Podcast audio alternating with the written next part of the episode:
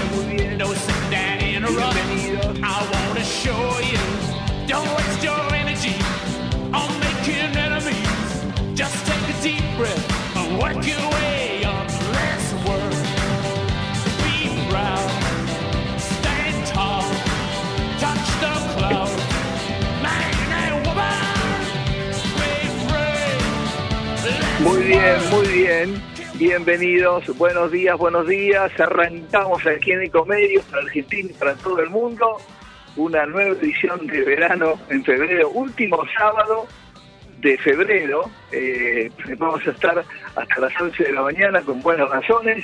Javier Martínez en operación técnica, Aldana Alvis Romaniuk y Pedritus en la producción periodística. Nos quedamos quienes hablan Nacho Rivero, por supuesto, ya me conocen eh, hasta el hartazgo. Nos quedamos hasta las 11 de la mañana repasando, hay de todo para contar. Bueno, empezamos por el clima. Ahora 21 grados 3 décimos en la ciudad autónoma de Buenos Aires.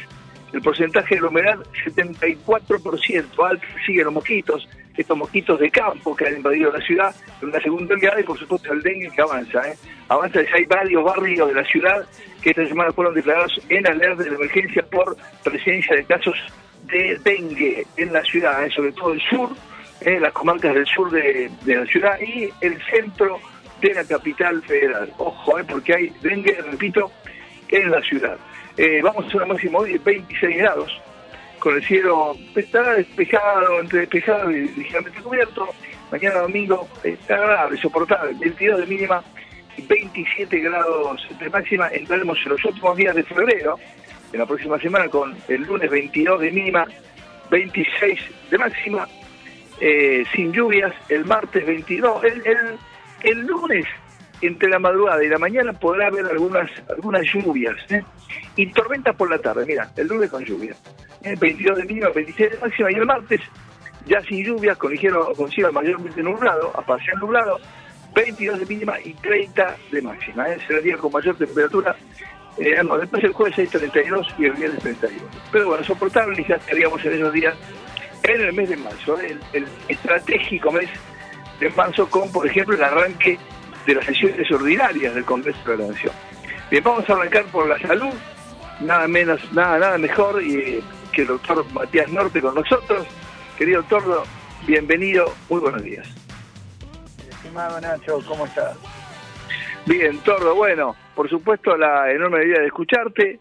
Bueno, hay, hay de todo, porque primero se conoció el, el decreto que regula la salud, las horas sociales, las asociaciones sindicales, un montón de trabas que se eliminan, un cambio, un giro copernicano en el manejo de la ciudad argentina, habrá mucho que reglamentar y que hacer, pero es algo que nadie, nadie nunca se animó siquiera a gozar, menos aún hacer, y hacerlo en realidad con un decreto y con la implementación del decreto, y ya con, eh, eh, digamos, eh, eh, preso normativo y decisiones en marcha. Así que, me gustaría conocer tu opinión preliminar sobre eso, hay mucho para recorrer.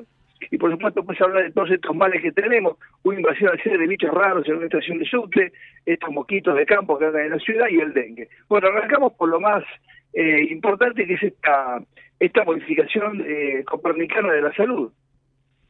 Claro, eh, hay que hay que entender, tengo que hacer una introducción para que se eh, llegar a entender esta nueva situación, porque ¿cómo funciona la salud argentina? Bueno, hay algo que estableció el gobierno hace muchos años, hace eh, décadas, que se llama Plan Médico Obligatorio. El Plan Médico Obligatorio es todas las prestaciones que debe cumplir cada obra social, cada prepaga, eh, y, y, esto incluye desde laboratorios, cirugías, tratamientos y demás. Todo eso está todo en, la lista, hay una lista gigante.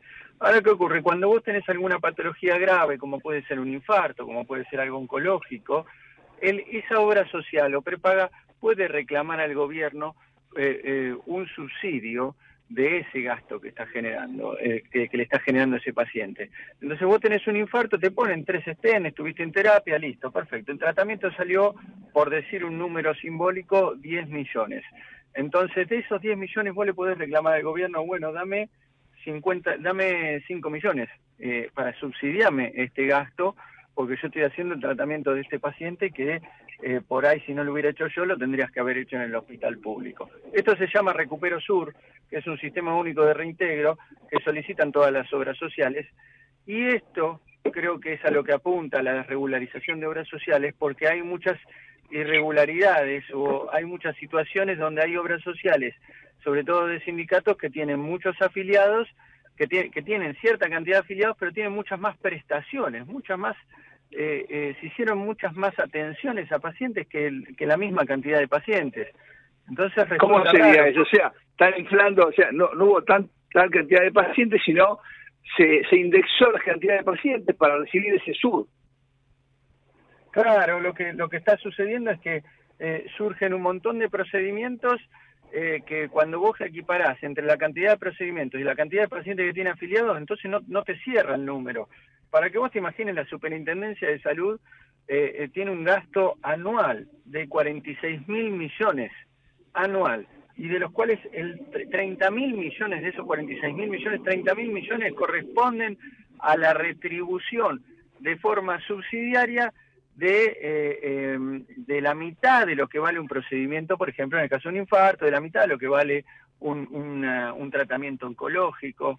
Entonces, toda esa plata en algún lado va, esa plata más que eh, más en los aportes de los trabajadores a la obra social que están obligados a tener, eh, termina siendo un manejo donde se interpreta que es una caja chica. Vos pensás que eh, legalmente en, en, Argentina, eh, y esto está dictaminado, una obra social no puede tener más de 7% de gastos administrativos y muchas de ellas superan este 7%. Entonces, ¿qué está pasando? Que están gastando toda la plata que nosotros subsidiamos, la plata del ingreso de los de la, del aporte del trabajador y demás, eh, se está yendo al gasto administrativo en más de un 7%, o sea, casi rosa lo ilegal. Eh, ¿qué, ¿Qué es lo que está sucediendo? Es muy difícil regularizar esto y una de las maneras, evidentemente, que ha pensado eh, mi ley es, bueno, que el trabajador que entre, que ingrese un trabajo por, por sindicato y demás, no esté obligado a esa obra social, sino que pueda elegir una prepaga y desviar esos fondos que correspondientes a la, a la obra social, desviarlo hacia una prepaga y de esta manera le saca en cierto punto eh, eh, tal vez el acceso a una caja chica eh, al sindicato. O sea, vos podés elegir, además, si sos trabajador regularmente registrado, dónde van tus aportes y qué obra social va a atender tus cuestiones de salud y la de tu familia. Exactamente, a partir de ahora vos podés eh, eh, tomar esa decisión. Eh, que, mira, eh, mucho pasó hace mucho tiempo atrás ya, ¿no? Pero cualquier policía que ingresaba eh, a, a, la ciudad iba directamente a la prepaga, por decirlo de alguna manera, a la obra social del Churruca. Entonces se atendía en el hospital Churruca, el hospital de la policía, hasta que se empezó a darle la opción de, bueno, policía que ingresa puede elegir una su prepaga, entre ellas, bueno, la mejor prepaga que, que, que existe en el país, por lo menos. Eh, eh, y es un poco lo que se está, eh, lo que se genera de esta manera. Vos no tenés de rehén al paciente eh, y no tenés, el, el, paciente no solo que puede elegir una prepaga que cree que tiene más prestaciones, sino que también eh, siente que, bueno, no están haciendo eh, estragos con el dinero que aporta la obra social. Porque, ¿qué sucede? Cuando- y ni siquiera ese año Sí. obligatorio de entrada, había un año en que vos no podías cambiarte, ni siquiera ese año, estás obligado de, de, Claro. claro. Desde el primer minuto puedes elegir vos y el aporte va íntegro a ese lugar, esa obra social o esa prepaga la que vos elijas. Exactamente, lo que quitan es ese año que vos tenías que esperar para, para eh, a- afiliarte a una prepaga con los, eh, los ingresos que te dan para, para la obra social. Ahora, eh, eh, de- lo que sucede con, y esto pasa con muchas obras sociales chiquititas o de sindicato, que vos después te querés ir a atender y, y no conseguís el prestador que vos necesitas. Bueno, pero vos algo peor, vos la bien, en la provincia está la gigantesca, creo que es IMO, y no funciona para nada, está, está prácticamente paralizada, todo, y es gigantesca, y, después, me viste una cantidad de datos que yo nunca había escuchado, después, viste, como otra decisión, a ver si se me puede explicar, que el gobierno no va a garantizar más los gastos hospitalarios para que cada hospital eh, apela a la eficiencia, la eficacia, una cosa que hace muchos años marcó Cornillot cuando él fue, estuvo en la ciudad y propuso que cada hospital tuviera su propia limitación por las características de cada nosocomio. Ahora, explícame eso, que es otra decisión que tomo de no eh, asistir, de no garantizar, de no garantizar el- la, la finanza de cada hospital. Eso está, está en la misma dirección. Claro, hay, eh, hay ya existen eh, hospitales de autogestión. Los hospitales de autogestión lo que tienen es que se tienen que volcar a, atender justamente pacientes que tienen prepagas u obra social para poder adquirir recursos. Entonces se dejan de lado, eh, no es que se dejan de atender, ¿no? Pero eh, es un poquito más complejo atender pacientes sin obra social o sin prepaga, porque uno termina dejando dinero de esa autogestión en- eh, que no se retribuye, que no vuelve a ingresar a la caja. Entonces termina perdiendo plata y por ahí no llegás a fin de año con el presupuesto que tenés para comprar gasas, para comprar insumos y demás. Y mucho pasa que con estas devaluaciones los presupuestos que se dictaminan para cada hospital en marzo ya están gastados. Sobre todo... Que ahí cuando que va el Estado a poner la plata, ahora no va a ir más, eso es. Sí, claro, exactamente. Ese, esa, ese es el tema. Eh, y lo que sucede es que también, bueno, lamentablemente tantas décadas de abandono, tenemos hospitales que son eh, antiquísimos, históricos, y tenemos otros que son más jóvenes, pero aún así, no obstante, de 1970, no, no cuestan eh, eh, sostenerlos en el tiempo. Se rompen cañerías, se rompen cosas, aparte de que se rompen la, la aparatología eh, eh, como un tomógrafo, arreglar un tomógrafo cuesta 10 mil dólares. Arreglar un Todo acá, si tenemos vamos a decir la verdad, acá la piedra angular que soporta el- lo más pesado del país, que es el conurbano, que son los hospitales de la capital. Sí necesita la salud de la capital con la salida, la pediatría, los agudos, los especializados. La verdad que los tres hospitales de pediatría, más los especializados de agudos, los con, la, la ciudad sostiene, por eso cuando la provincia lo la agrede, que lo hace la ciudad, es mínimamente injusto porque si la ciudad este, decidiera no atender más este, gente que no sea de la ciudad, bueno, había un colapso del conurbano mínimamente. Pero claro, y aparte no no no conseguís los especialistas que necesitas en el conurbano. Sin ir más lejos, y te, lo- te lo digo eh, yo como especialista en cirugía de cabeza y cuello, no no vas a conseguir especialistas en el conurbano de cirugía, especialistas en cirugía de cabeza y cuello, es muy difícil. En zona oeste casi no hay, eh, entonces tenés que ir sí o sí, trasladarte hacia hacia el centro, vas al hospital de Aedo que podés conseguir, vas al hospital Posada que podés conseguir, pero están colapsados, entonces no tenés turno, ¿qué haces? Que cruzás la General Paz y ya accedes al hospital pirobano, eh, que hay especialistas de cirugía de cabeza y cuello, accedes al hospital de clínicas, te vas al Rofo, es eh, en la, eh, todo el Rofo está, yo a la mañana paso por el Rofo, está con esa ambulancia de toda la provincia, las ves identificadas. Están colapsados en Santillán y ya están colapsados porque reciben miles de ambulatorios. Claro, y en, y en todo este contexto que te, que te estoy contando, por ahí te encontrás atendiendo en un hospital público y de repente viene un paciente, bueno, sin obra social, que viene de provincia, que viene de otra provincia, muchos vienen de Misiones, yo tengo muchos pacientes de Misiones, de Chubut, de Santa Cruz. Bueno, hay Bueno, tour de salud, hay tour de salud de países limítrofes, sobre todo del norte, se sabe eso. También, también existe eso. Entonces, y de repente entre todos esos pacientes, incluso te encontrás el paciente con obra social Ochoca, paciente con obra social OSECAC. Entonces, decís, pero ¿cómo es esto? Si Ochoca tiene su propio sanatorio, si OSECAC tiene su sanatorio, ¿por qué terminan en un hospital público? ¿Qué está pasando? No le pueden brindar una buena, eh, eh, em, a ver, una buena atención con todos los especialistas, con los turnos en, hora- en momentos que corresponden. Y no, evidentemente... No, y eh, no. eh, Escúchame, la cuna, yo que eh, yo me, que me quedé cerca de la cuna, en Barranca. A las 3 de la mañana ya hay mamás haciendo cola para que le den un número, todo. Para den un número, ni hablar del niño o del Garjan. A la madrugada hacen la cola, para den un número para estar a la mañana primero en la fila.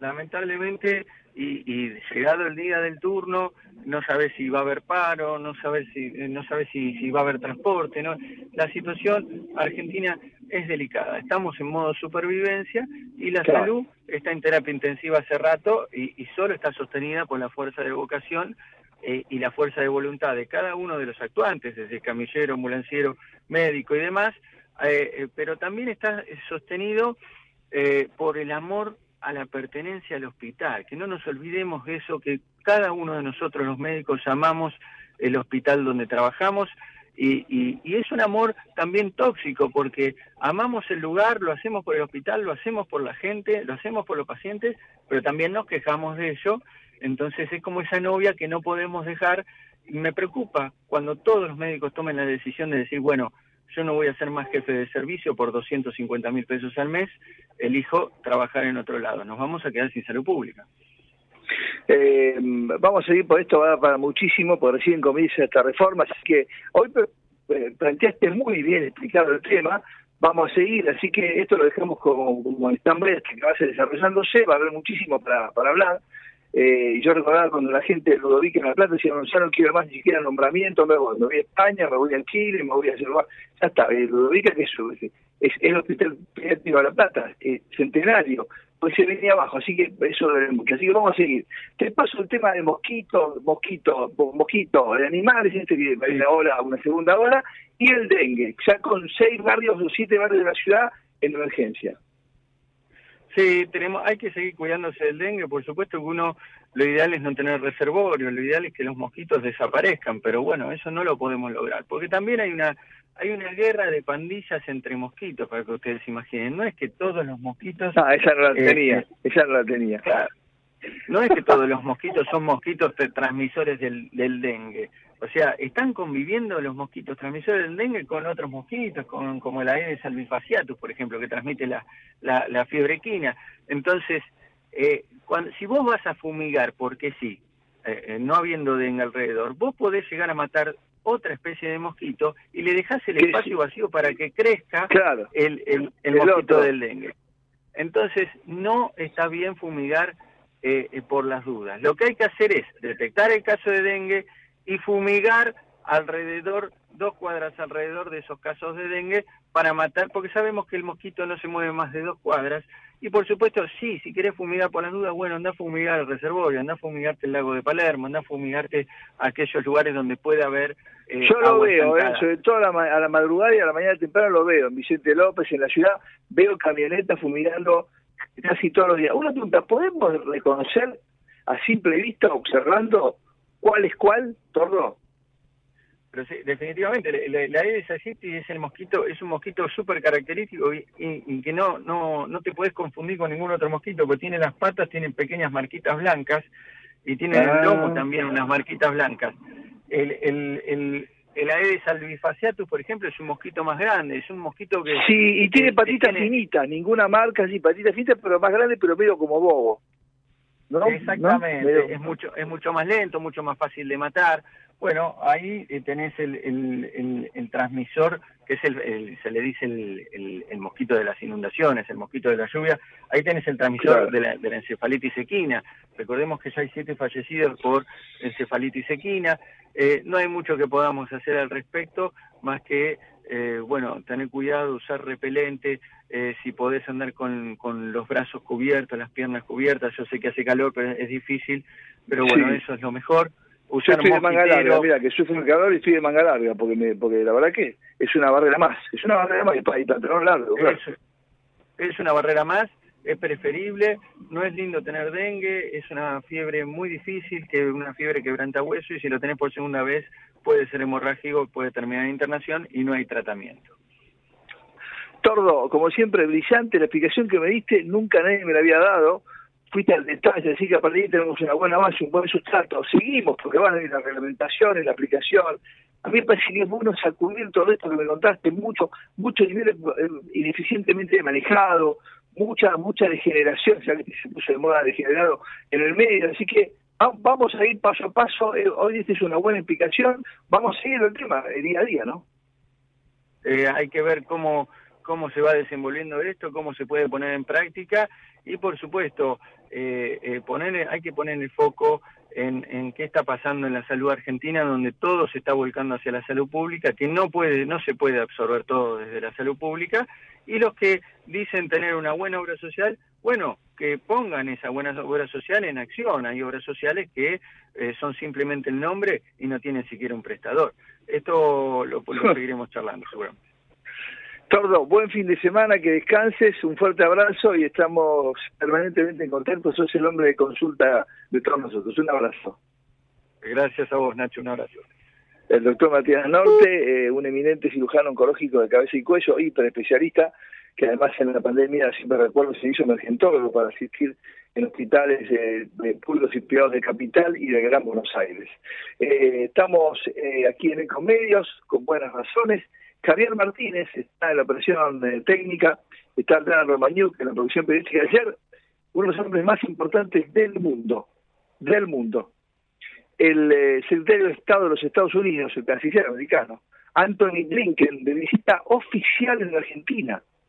Corríjanme, pero yo creo que decir a Alexander Hay, que vino la guerra de Malvinas como mediador entre Londres y Buenos Aires para evitar el conflicto que todavía no se había desarrollado, ya estaban tomadas las islas, pero la Tax Force estaba acercándose a Malvinas, a los archipiélagos del sur. Entonces Hay hizo una gestión de buenos oficios, se conocía. Había mucha negociación en Lima. El presidente Belaúnde Terry de Perú impulsaba un acuerdo que estuvo muy cerca. Miren, ustedes no se imaginan lo cerca que estuvo ese acuerdo. Pero la, la, la dama de hierro, Margaret Thatcher, le faltaban seis meses para, llevar adelante su elección, estaba haciendo una reforma este, Estado británico ineficiente, pesado, malgastador, este, antiguo, con mucho costo social, la famosa el paro de los mineros, por ejemplo. Necesitaba una causa que distrajera el frente interno y encontró Malvinas. Entonces, en lugar de aceptar, de impulsar esa negociación que estaba, repito, más avanzada, las famosas tres banderas, ¿sí? Había, estaba muy avanzado eso, muy avanzado. Eh, ¿Qué hizo? Hundió el verano. Y entonces se fue a pique la, el, el, el, acuerdo de Lima y bueno, todos ustedes conocen el desastre de Malvinas. En ese momento vino Sir Alexander Hay, que era el enviado personal del presidente Ronald Reagan, para ver si podía haber un acuerdo de último minuto, ¿no? Cosa que no ocurrió, pero estuvo en Buenos Aires. Se hablaba con Cometier y todo. Y de ahí creo que nunca más vino un canciller americano, un secretario de Estado, porque en, la cumbre de los ocho, en el gobierno de Macri, vino Trump, pero no vino Zuccar. Nunca van juntos. Por algún motivo nunca van juntos. Igual con el premier británico y nunca están el rey y el premier. Nunca están juntos, ¿eh? Siempre va uno. Entonces vino Trump, pero no vino secretario de Estado. Sí, lo acompañó otra comitiva. Bueno, está antes, estuvo Anthony Blinken aquí y dijo, Argentina tiene lo que el mundo necesita. ¿Sí? Eh, dijo la decisión de es una decisión de Argentina y hay, están, están, hay acercamientos muy, muy estrechos para que Argentina sea un país, eh, digamos, muy, muy, muy estratégico para Estados Unidos en el subcontinente. Una presencia muy importante. Ese hombre no sale de Washington para hacer turismo. Muy influjo para el presidente Milei, ayer cuando el, el país salía por otras cosas, porque eh, son muchas décadas de distorsiones. Cuando a los gobernadores de todo color, el kirchnerismo le secaba las arcas, látigo y billetera, no le mandaba los dineros de la competitividad, no se los mandaba. Años, hay dos provincias que llegaron a la Corte Suprema, San Luis y Córdoba, y se lo pagó Macri. Nada decía, no amenazaban con no mandar el petróleo, los cereales. Había una de bravuconadas de gobernadores que antes no decían nada, estaban con el rabo entre las patas, sí, aunque fueran otros gobernadores, y ahora están todos haciéndose el guapo al presidente. Que dijo, bueno, no querés mandar petróleo, lo dijo Nacho Torres de Chubut, bueno, vamos a la justicia. Vos tomás tu decisión, después iremos a la justicia. Como le hizo San Luis y Córdoba cuando Kirchner, Cristina no le mandaba la plata de, la coparticipación. Y los gremios, cuando no le mandaban dinero a las obras sociales. También se lo pagó Macri y le volvieron con el golpe, con el helicóptero y todo lo que hicieron a Macri. Las 14 toneladas de piedra. Sí, y ahora con el, el helicóptero constante a Milei. Entonces, ojo, porque acá no hay nadie inocente. Antes callaban, se callaban la boca cuando se llevaban por delante todos los días durante años. Ahora, en un mes y medio, todos se le pararon de pie, todos, están todos como sacados. Un gobernador no puede amenazar, porque además es una torpeza la que hizo Nacho Torres. Porque es además que nadie, porque es de una ciudad además petrolera y minera, como es el que, de Tubut, que los barriles no son de, no es que podés mandarlos si viera en la capital de ninguna refinería, Nacho. Están en la provincia y están en el país. En provincias que están lejos de Buenos Aires. Entonces, ¿qué vas a hacer? ¿Y cómo discriminar? ¿Qué barriles es tuyo? ¿Qué barriles? ¿Cómo, ¿Cómo vas a hacer? ¿Cómo cerras un oleoducto? ¿Cómo no sacas el petróleo de abajo? ¿Vos tenés que las que sacan van a hacer caso a vos? Es una torpeza. Y si lo hace, va a tener que enfrentar una demanda del Estado. Por ese incumplimiento de contrato y un montón de cosas más. Está bien, el presidente tiene su lenguaje, quizá lo conocemos, no es sorpresa. Fue siempre así. Pero se enfrenta con gente que ha sido muy jodida. Mire, yo tengo 42 años de periodismo. Y los gobernadores siempre se laburaron como lobby. La famosa temible Liga de Gobernadores del Periodismo. Y después la runfla del Consejo Federal de Inversiones, que venía a conocer para fraudear a cuánto gobierno democrático de Alfonsín para acá. Acá no hay ningún inocente. El que esté libre, disculpa que tiene la primera piedra. Ojo, estas son distorsiones que tienen décadas en Argentina. Está pendiente, porque ningún gobernador quiso discutir una nueva ley de coparticipación federal. ¿Y saben desde cuándo pendiente? Desde 1998, último plazo que se dio la reformadora del programa Santa Fe de 1994, que fueron tan torpes los legisladores de la constituyente que pusieron el plexo que debía haber unanimidad de votos para hacer una reforma de la cooperación. ¿Cómo unanimidad de votos? Con provincias que tienen dos, dos pesos con cincuenta, contra las grandes provincias, o contra las petroleras o gasíferas, ¿entendés? O contra la pampa húmeda. No, tiene que haber una mayoría verificada. Con que un tipo no te vote todos los diputados y senadores no sale una reforma de la cooperación federal. Es una gran torpeza esa. Acá no hay nadie, acá no hay nadie inocente. ¿Eh? Este, la, la secretaria otra vez amenazando con otro. La CETERA, miserable CETERA. Este Baladel que estuvo escondido abajo de la pasión de Cristina cuatro años, ahora viene a hacer un paro, el paro el lunes, que va a ser un fracaso. Porque es un paro contra Jorge Macri, es un paro contra la ciudad, porque la provincia no va a ser paro. Y va a ser un fracaso, porque la ciudad se garantizó que va a haber clases. Es muy difícil, es muy jodido lo que pasa en Argentina. Porque todos estos tipos tra- trabajaron como corporaciones, y en muchos casos casi con un funcionamiento mafioso. ¿Sí? Bien, eh, nos quedamos hasta las 11 de la mañana, han pasado 29 minutos de las 9 de la mañana y está un hombre que sabe mucho de esto, que puede dar una, una especie de ateneo clase, ¿no? Que es eh, él es legislador y titular de, del partido GEL, Sergio Gálvez. Sergio, buen día, ¿cómo estás? Nacho saluda. Hola, buen día, ¿cómo estás? ¿Bien? Sí, un poco embalado hoy, pero, viste, acá pa- todos parecen Escuché. niñas de, viste, de, de liceo de señorita, ¿no? Eh, no, claro, yo coincido con vos que no hay carmelitas, pero mm, igual hay distintos comportamientos, ¿no? Hay, hay, por ejemplo, eh, yo me quedé pensando, eh, eh, San Luis tuvo un comportamiento diferente, ajustó rápidamente la cuenta de, de, que tenía que ver con la pauta en los medios, eh, nada, firmó por el resto de los gobernadores un reclamo lógico, pero no, no, nada que ver. Frigerio está planteando hay que encontrar la diagonal para acordar.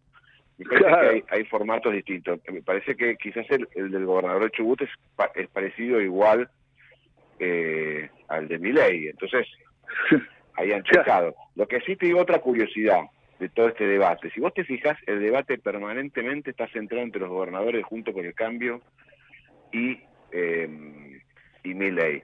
Es decir, no lo tenés a Infran haciendo lío.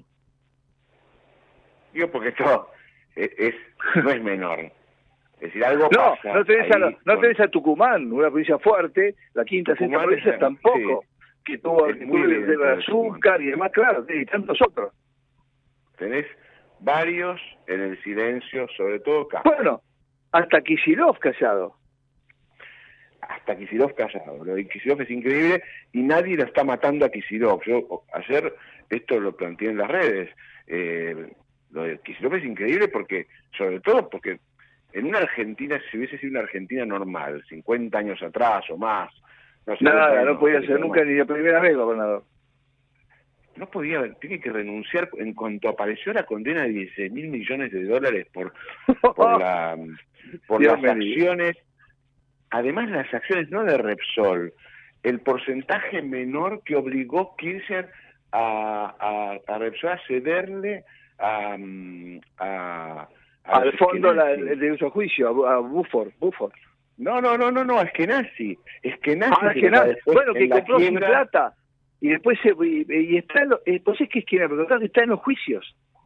Pero Es tangencialmente claro. está también en los juicios.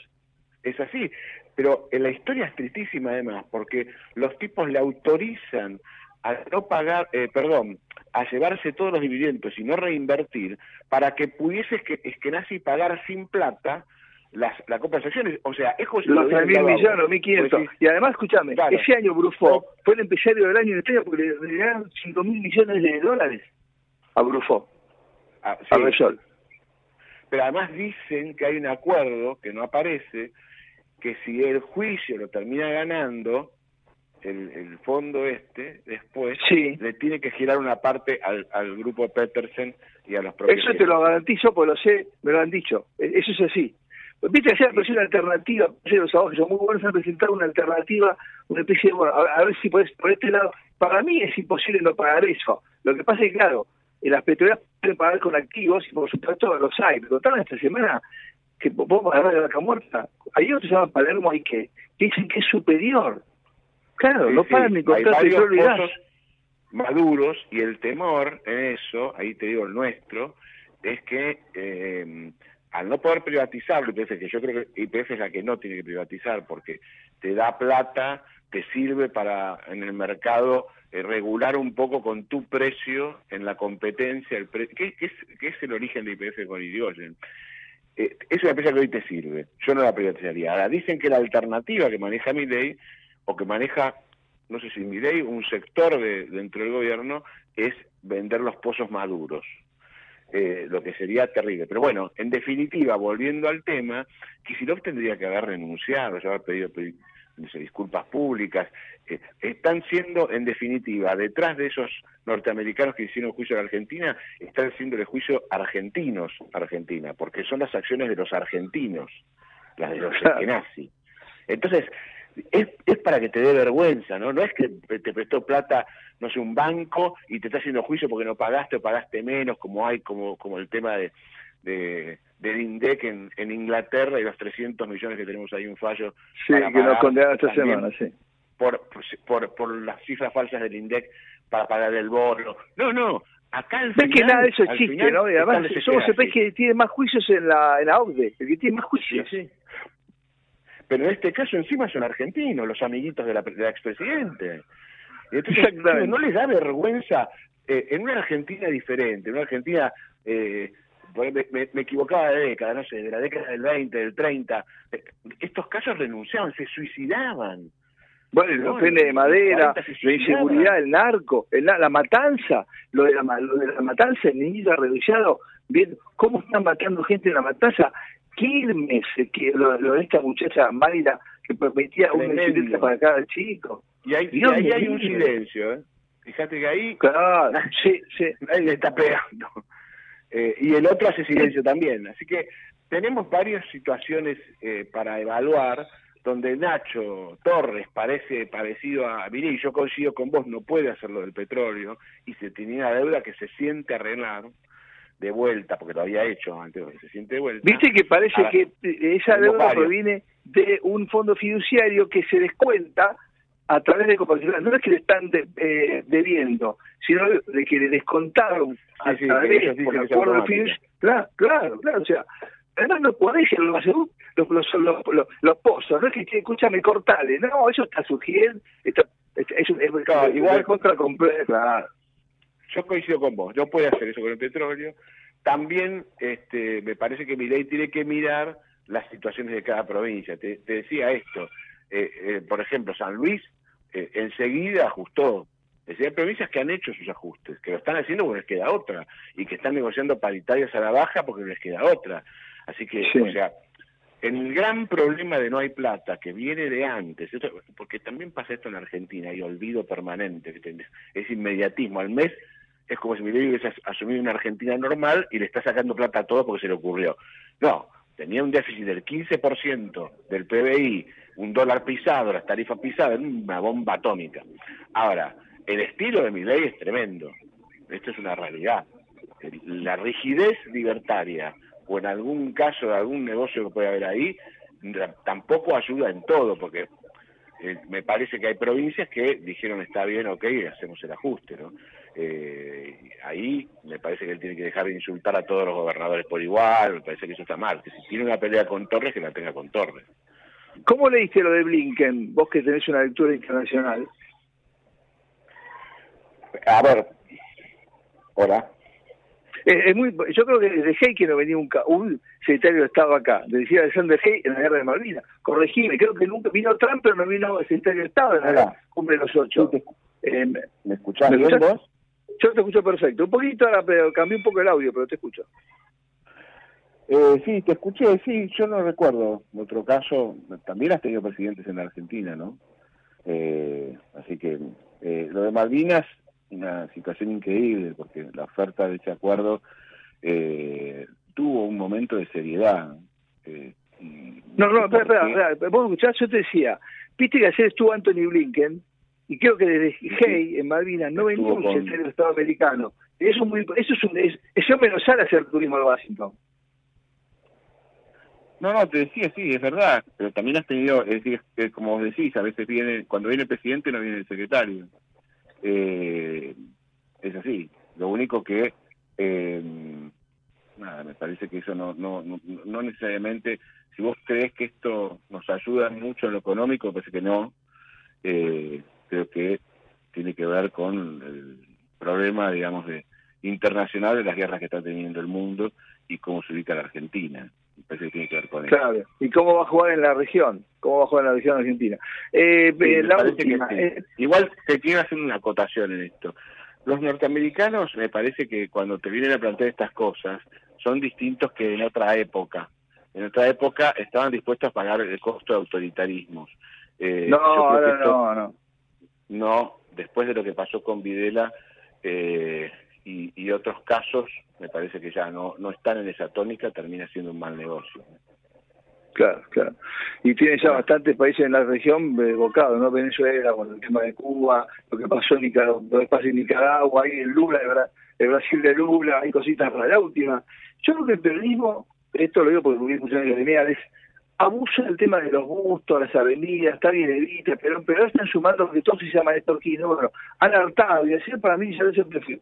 Yo nunca fui senador, nunca fui presidente, yo no soy la viuda, y la respuesta que le dio el, el fanático, el, el talibanismo kirchnerista, ba- basta muchacho de ponerlo todo. Yo creo que el correo no debería llamarse como se llama, hay muchos hombres ilustres antes, pero hay una, hay una fila larguísima, ¿no?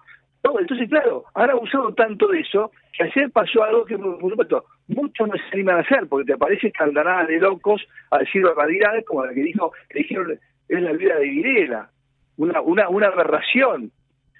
Absolutamente. Al argentino en general, pero sobre todo en el peronismo esto es muy marcado, le cuesta mucho el eh, esperar en el tiempo, ¿no? hay un inmediatismo tremendo. Y entonces el que murió hace 10 años hay que ponerlo de héroe ya.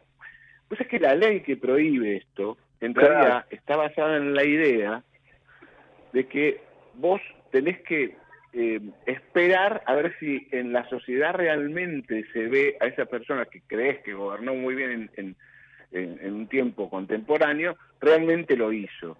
La verdad que 10 años te diría que en esos términos es casi poco, porque la, la memoria, digamos, sobre alguien destacado tiene que atravesar al menos una generación.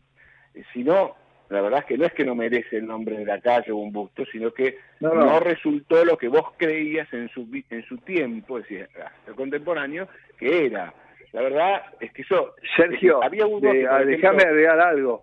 Yo que voté la primera vez en el 83, mirá, mirá, ¿cuántas, cuántas pases llevan Alfonsín? Muy pocas. Y la verdad que sí, Bueno, un hombre que cada día es más que- grande, ¿no? Alfonsín, que era claro desde el día que jugó a las juntas que eso iba a ocurrir con él, porque el corte que produjo eh, de, con los golpes de Estado, que este fue el tema que hoy ya la, la, la gente más joven, los nacidos en, en el 2000, en, distintos este, décadas posteriores no, no lo viven con tanta importancia, pero para atrás nosotros vivimos los golpes de Estado. Mamma mía, Entonces sabemos lo que era eso. Alfonsín determinó una línea definitiva. Hasta acá y para adelante la Argentina se, se estabiliza por lo menos en lo institucional eh, de poderes y sistema democrático y de elecciones. Y eso lo iba a hacer sin duda merecedor de calles. Pero igual había que esperar. Y no tiene tantos como Kirchner. Es un tema eh, del fanatismo, eh, la verticalidad y, y esa cosa morbosa con los muertos permanente que tienen algunos partidos es eh, siempre te obliga a mirar eh, para atrás y no para adelante. ¿no? Te hago una pregunta, por ejemplo, ¿cómo no es eh, en la provincia de Buenos Aires en Bisonte Allende? Un excelente gobernador de Buenos Aires, un tipo probo, eh, honesto, eh, el Bisonte, pues Dios mío, que no es, eh, digamos, yo no...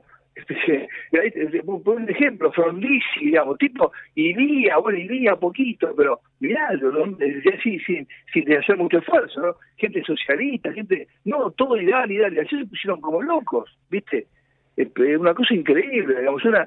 no, Bueno, en fin, me imaginé si se da vos viste ya.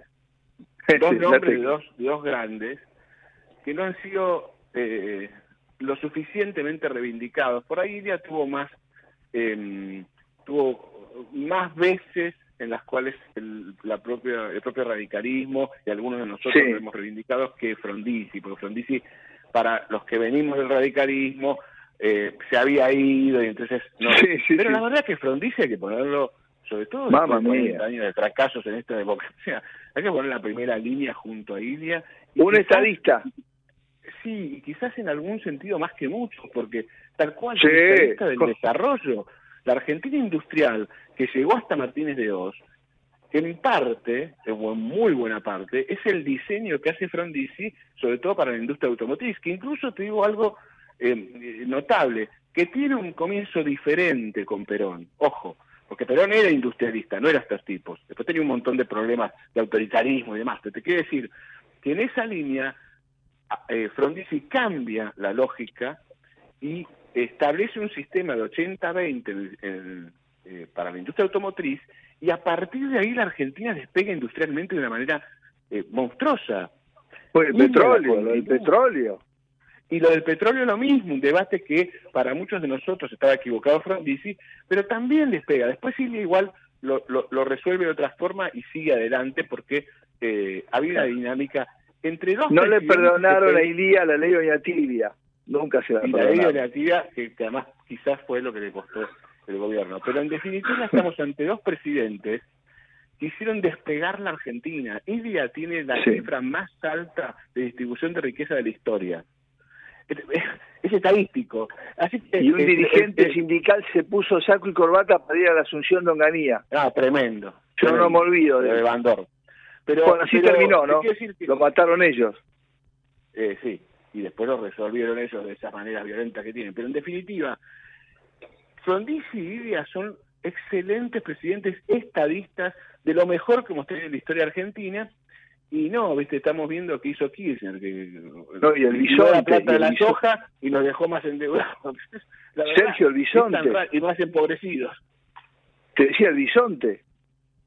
El bisonte fue parte de, ese- de esa historia de Frondizi, eh, fue gobernador en ese tiempo, continuó con el partido intransigente, fue una parte importante además de, de la recuperación de la democracia. ¿no? ¿Te Sí, acordás? al acto de cierre. 108 El acto de cierre del bisonte fue un día de lluvia tremendo en Plaza Miserere, yo con Rivadavia y cubrí la lluvia que cayó, reventó Miserere, después fue tercera fuerza en las elecciones del, del 83. Fue la tercera fuerza, sí, por eso te contaba, eh, sacó 7-8%, eh, con una Argentina muy, muy polarizada, igual ahí esto estuvo, y después en el Congreso tuvo una actuación destacada. Eh, me parece que él... ¿Quién era el vice de él? ¿Quién era el candidato a vice? El de 73 fue sueldo, de sueldo. No, eh, Allende Sueldo me parece que fue en el 73, ¿no? 73, por eso, que ahí hay una curiosidad que yo recuerdo, porque tenía un local en la, en la puerta de casa, que conseguía gente de 7401, estaba un poquito el PC. El PC, el PC fue con, el, con el, la Alianza Popular Revolucionaria, que era de sueldo, pero estaba metido ahí. Que también le Sí. peleó a Manrique, el tercer puesto, pero no Manrique el tercer puesto. Estaba Perón, era otra cosa, era otro juego, era, era, era otro certamen. Pero sinceramente no me acuerdo quién fue el vice de Allende. No, la verdad que yo No me tampoco. acuerdo. Lo que recuerdo Estamos es que había lo que se llamaba un sector que era el BTR, el viejo tronco radical, que de los cuales venían Rabaque, Rabanaque Caballero, que fue diputado en ese momento. por- Sí, por sí, sí. Y otros más que eh, en, en la ciudad también eh, fueron importantes. Yo, lo que recuerdo que tuvo una eh, acción, una capacidad de hacer política durante eh, cuatro años o más muy importante en la recuperación de la democracia. Allende eh, fue un tipo importante. La verdad es que eh, está, estar eh, olvidado es injusto con un muy buen gobernador y un gran político argentino. Pero bueno, es así, ¿viste? Los, los partidos- el, el partido, el peronismo sale a reivindicar rápidamente a su presidente, que además encima, solo porque está muerto no está este, no va a ser condenado en causas penales, digamos. Exactamente. Exactamente. con. Hemos tenido Exactamente. las, las causas están ahora em, eh, tomando forma, se estuvieron paralizando y con problemas en los tiempos de Alberto, están tomando forma. Eh, leí que el ministro de Justicia decidió volver a ser querellante en todas. Sí. me parece que De, vamos de a él, terminar de, con de algunas ella, de condenas. ella ni hablar, ¿no? De ella ni hablar. Me contaron ayer un pajarito, como decía, como dijo Viñame, un pajarito eh, que no es maduro, que la señora estuvo reunida en la semana con alguno de estos este, gobernadores rabiscos. No sé.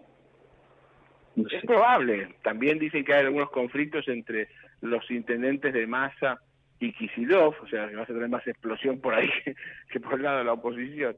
Eh, pero evidentemente el, el todo el tablero está complejo, solo uno ve las discusiones entre eh, Torres y, y Milei, Y pero tenés que mirarlo completo, porque tenés gobernadores en silencio, Sí. por algo es. Eh, Infran eh, no es cualquiera. Ahí ahí pasa, hay acuerdos, hay no hay carmelitas, como vos decís. No, y, y el era- y la última, che, llegó Alberto. Se que sí que pedimos. Llegó Alberto y se quiere, se quiere sacar el motor del PJ. Se puso un pie, ya lo quieren, ya lo quieren limar. Alberto, yo creo que, yo no sé si vos seguiste las la- las, las notas de Alejandro No, Gómez, no. No, que al bueno. principio empezó a plantear algo, yo eh, lo sigo, tengo estima personal y además me parece muy buen escritor, y él empezó a plantear que Alberto era el topo del kirchnerismo, que venía a destruirlo desde el antikirchnerismo, y que, y que, que iba a lograr, y bueno, en parte fue cierto, ¿no? Un Este, doble parece agente, un sí, de autos usados, pero que te vende un auto muy malo y termina todo muy mal. Eh, y, y, y- y bueno, los, los, los reencontró con la verdad, y ahí eh, esa fue la función de Alberto Fernández, me parece. Función acá, eh, ojo. Bueno, Sergio, buen fin de semana. Disfruto mucho de estar hablando contigo. Un abrazo, bueno, seguiremos las alternativas minuto a minuto, ¿no? Eh, fin de semana de superclásico. Esperemos que se llamen a la razón. Bueno, Eh, exactamente, gracias Sergio, muchas gracias. Muchas gracias. Sergio Gracias, presidente de GEN, eh, legislador corteño, eh, conversando con nosotros. Estuvo linda la charla, estuvo linda. Bueno, no puedo encontrar quién fue el vice de Arende, che, el 83, el candidato a vice de Arende. Pero después lo a encontrar seguro, voy a encontrarlo. Acá está, eh, Arende, no puedo encontrarlo, sí. no puedo. Bueno, muy bien. Eh, escuchamos una cosita. Eh, Javier Martínez en la operación técnica, Dana Romeñuque en la producción periodística, 21 grados 3 décimos en Buenos Aires, vamos a una máxima de 26 grados.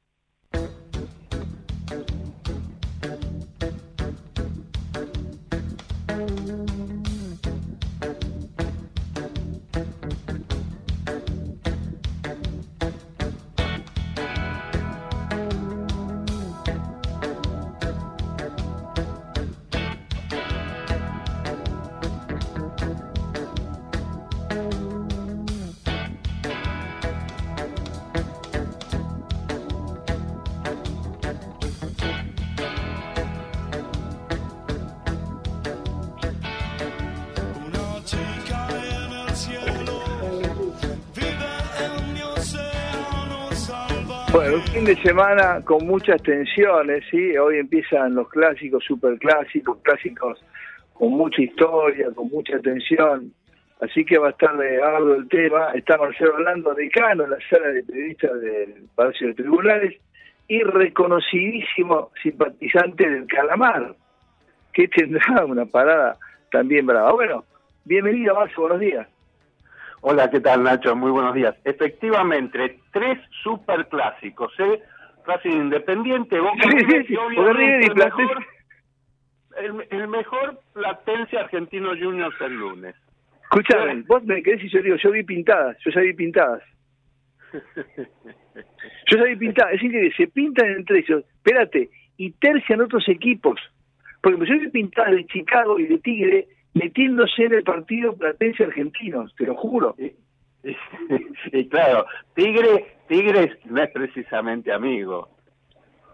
Es terrible. Y ya hay pintadas, te repito, de este, por este clásico Platense Argentino, ya hay pintadas. Y se metieron estos a hacer más pintadas. Es una cosa increíble. El, folclore es criminal, ¿no? Pero digo, si te quedas con lo cómico, si crees que el tipo se dedican a hacer pintadas los días previos al partido. Además unos dispositivos de seguridad terribles, ¿no? Sí, sí, sí, sí. Sobre todo, ahora hablando en serio, sobre todo para mañana, ¿no? Este que a pesar de que River va a llevar hin- hinchada única, bueno, River tiene problemas incluso en su propia hinchada, digamos. Terrible, terrible, la- terrible claro, los problemas que tiene. Bueno, se están baleando, se, lo, lo Tablón, lo de Morón, lo de qué sé yo. Terrible, Sí. terrible. 3.500 efectivos creo que va a haber. Sí, sí. Sí, Así que, Bueno. bueno, a tener mucho cuidado. Realmente, este, hablando en serio, este, son espectáculos deportivos. Eh, yo recuerdo que cuando nosotros éramos chicos, este, íbamos con, con nuestros padres a ver fútbol. Este, era, era un encuentro familiar. Después de almorzar los domingos, ir a la cancha, digamos. Y ahora todo eso se perdió, ¿no? Este, incluso en Estaba aquel famoso son- canto, ¿no? El cantito lindo que era, no hay nada más lindo que la familia, ahora lo agarramos la salida, pero era una cosa folclórica. Era, era no hay nada más lindo que la familia unida, ahora lo agarramos a la salida, pero era una cosa de hermanado. Escúchame, ¿dónde es? ¿En el Monumental o allá en el Diego Armando Maradona? No, no, no, ya. Uh, bueno, eso es bravo, eso es bravo. Y bueno, es una cancha difícil esa, muy difícil, es difícil, muy difícil. No, Platense también es difícil. Brasil decía eso, que las canchas hacen difícil al equipo, ¿no? Yo estaba acostumbrado a jugar ahí. Igual, Claro, igual claro. también se no está jugando bien. No. Eh, sí. Bueno, vamos, No, no- escuchame, no vamos a hacer, vas a ser, vas a ser querellante, vamos a ser querellante.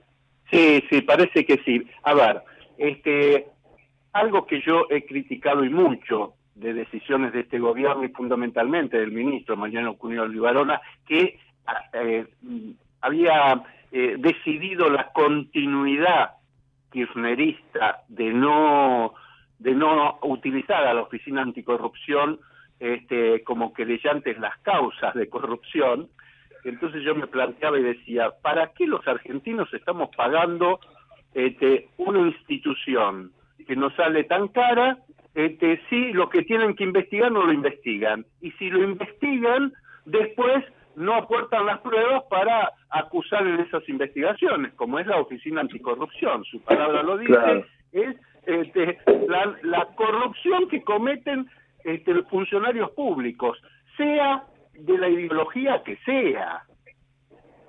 Porque estas, Claro. estas tienen que ser, estas tienen que ser este, oficinas técnicas, no oficinas partidarias.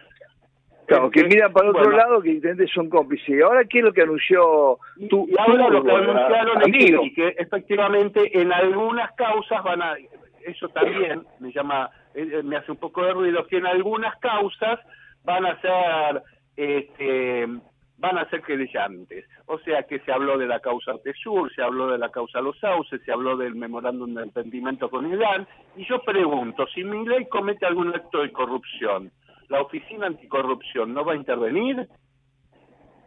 Bueno, debería intervenir porque la Oficina Anticorrupción está para garantizar la transparencia de los actos este, institucionales eh, de todos los argentinos. Así que este, si este gobierno llegase a cometer alguna irregularidad, la Oficina Anticorrupción también tendría que, que esperemos que, que, que sea así, esperemos que sea así. Lo cierto y lo concreto, y hablando de corrupción, Nacho, es que esta semana que comienza, comienzan las audiencias en el máximo Tribunal Penal Federal del país, que es la Cámara de Casación, este, el tema de eh, las audiencias en la causa vialidad, que tiene que resolver si confirma, si revoca o si agrava las condenas a la eh, ex vicepresidenta Cristina Elisa Fernández y a los demás acusados en la causa por supuestos delitos con la obra pública en la provincia de Santa Cruz. Este, el lunes está previsto que comience la exposición del fiscal de casación, el doctor Mario Villar, quien ya este, anticipó que va a mantener la apelación del veredicto de su colega ante el Tribunal Oral Federal número 2, que fue el tribunal que investigó y llegó y realizó el juicio oral y público en la causa vialidad, me refiero al fiscal Diego Luciani, y este, que va a sostener Mario Villar en esta apelación, va a reclamar revocar las absoluciones que se dispusieron en esta causa y condenar por asociación ilícita al resto de los implicados que simplemente habían sido condenados este, por eh, fraude eh, a la Administración Pública Nacional. Recordemos, Nacho, que Luciani había pedido 12 años de cárcel para la expresidenta en el juicio oral, este, y eh, ahora Mario Villar va a sostener esta presentación, esta, esta postura de, de, la Fiscalía y lo va a hacer ante los jueces de casación, los doctores Mariano Borinsky, Gustavo Hornos y Diego Barroeta Beña. Diego Barroeta Beña que se agregó a la causa justamente porque se apartó a uno de los magistrados este, y está como loco desde diciembre estudiando todo el expediente justamente para poder este, opinar en, en, en esta parte de este de, las apelaciones.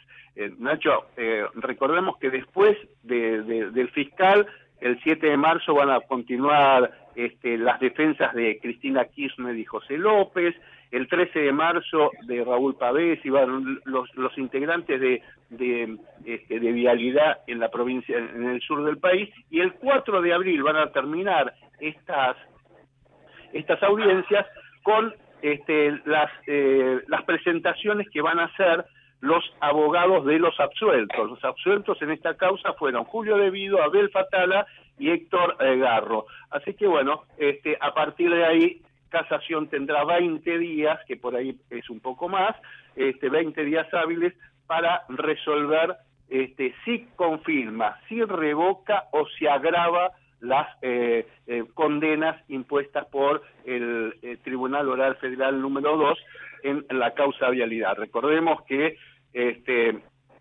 la, las defensas van a pedir absoluciones y, por ejemplo, ahora la defensa de Cristina este, sostiene que, este, que no hay que no hay pruebas, que la sentencia ya estaba escrita, que la escribió Macri la mafia judicial. Bueno, la propia Cristina, ¿te acordás? Habló de partido judicial, de que los jueces son los golpistas que persiguen a los políticos nacionales y, pol y que pague el avión, tiene que pagar el avión todavía. Debe claro. 200 millones de los aviones de IPF, claro. Bueno, habló de la UFAR, de proscripción, de persecución judicial. Bueno, este, a partir de ahora vamos a ver qué es lo que dice, reitero, el máximo Tribunal Penal Federal, que no será, en definitiva, la última palabra, porque después, seguramente, llegarán a la Corte Suprema de Justicia de la Nación. Pero, en teoría, cosa que no va a ocurrir, pero en teoría, con el doble conforme, este, ya podría eh, ejecutarse la, la pena. Es decir, que independientemente que apelaran a la Corte, este, los condenados podrían ir a prisión, cosa que sabemos que no va a ocurrir porque no, este, porque después después de la corte va a venir la corte internacional este de, de la Haya de los internacional de los derechos humanos y qué sé yo y después este apelaremos a la estratosfera a lo que sea sí, no el operativo clamor y todo lo demás no fíjate con el gusto la que armaron. Ellos te llenan todo de gusto y avenida casi cuando tocas algo, ya preso, no, operativo clavorio, pero por lo menos, por lo menos que, que quede notificada la condena, ¿no? Claro, claro, claro. Bueno, ya, a ver, eh, la realidad es que este podemos hablar de una Cristina corrupta, por, condenada por corrupta, condenada por defraude, por un fraude millonario al Estado Nacional, ¿eh? Ojo, esto, esto Sí. ya es- está claro y lo podemos decir, independientemente de que después haya alguien que diga, ah, no está firme. No, no importa si está firme o no está firme. En el mientras tanto, ella está condenada por corrupta. Este, Exactamente, así que- clarísimo. Claro, este, de hecho, Nacho, yo siempre recuerdo esto. Cuando yo empecé a cubrir allá por el por el año 92 los juicios orales que los había implementado el doctor Arlañán, el entonces ministro de Justicia en el gobierno de Menem, este, cuando terminaba un juicio oral y el y el secretario este, del tribunal decía condenar a Ignacio Riverola a la pena de este, por haber roto o robado un globo, eh, este, el tribunal decía, señor policía, esposa a Ignacio Riverol y vos Exactamente, esposado exactamente. En el mismo acto, sí, sí. Absolutamente, ¿viste? Entonces, este, bueno, ahora todo cambió, ¿viste? Siempre, siempre es este, la, la, la, la impunidad para los corruptos, ¿no? El, el- el beneficio para los corruptos y no para la sociedad que, este, que cumple con todas sus, sus obligaciones. Pero bueno, eh, las cosas han cambiado, este, pero, pero bueno, eh, vere- vere- veremos qué pasa. Eh, otra, en otra causa que también hubo novedades, vos sabés que, este, viste que la causa cuadernos, este, hubo un montón de arrepentidos, hubo un montón de, de, de empresarios que dijeron, sí, yo, yo este, tuve que pagar coimas, me, a mí me, apretaban porque si no, no podía trabajar y qué sé yo, justificaron este, pero bueno, la causa cuadernos avanzó en la etapa de instrucción muy rápidamente, pero bueno, el otro día nos enteramos que, este, hubo un- uno de los empresarios, Mario Ludo- Ludovico Rodela, que técnicamente no es un arrepentido, porque él no se acogió a la figura del arrepentido, pero sí este, nos enteramos que hace un tiempo había presentado un escrito en donde pedía la, este, nulidad de la indagatoria. Este, ¿Qué había hecho eh, este empresario?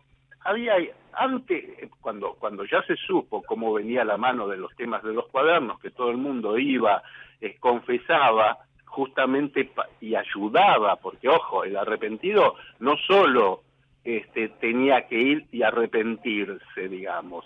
No, además tenía que dar datos de gente más arriba que él para que colaboren con la profundización de la investigación de la causa. Entonces, este, ¿qué hacía? ¿Qué, qué- hizo este tipo? Fue a un escribano y dijo, yo me voy a presentar en la causa cuadernos porque estoy imputado, pero voy a mentir. Y efectivamente fue, este, se presentó, pero el, el voy a mentir, este, ¿qué significa? Si yo tengo todo el derecho de mentir en una indagatoria, nadie está obligado a declarar contra sí mismo.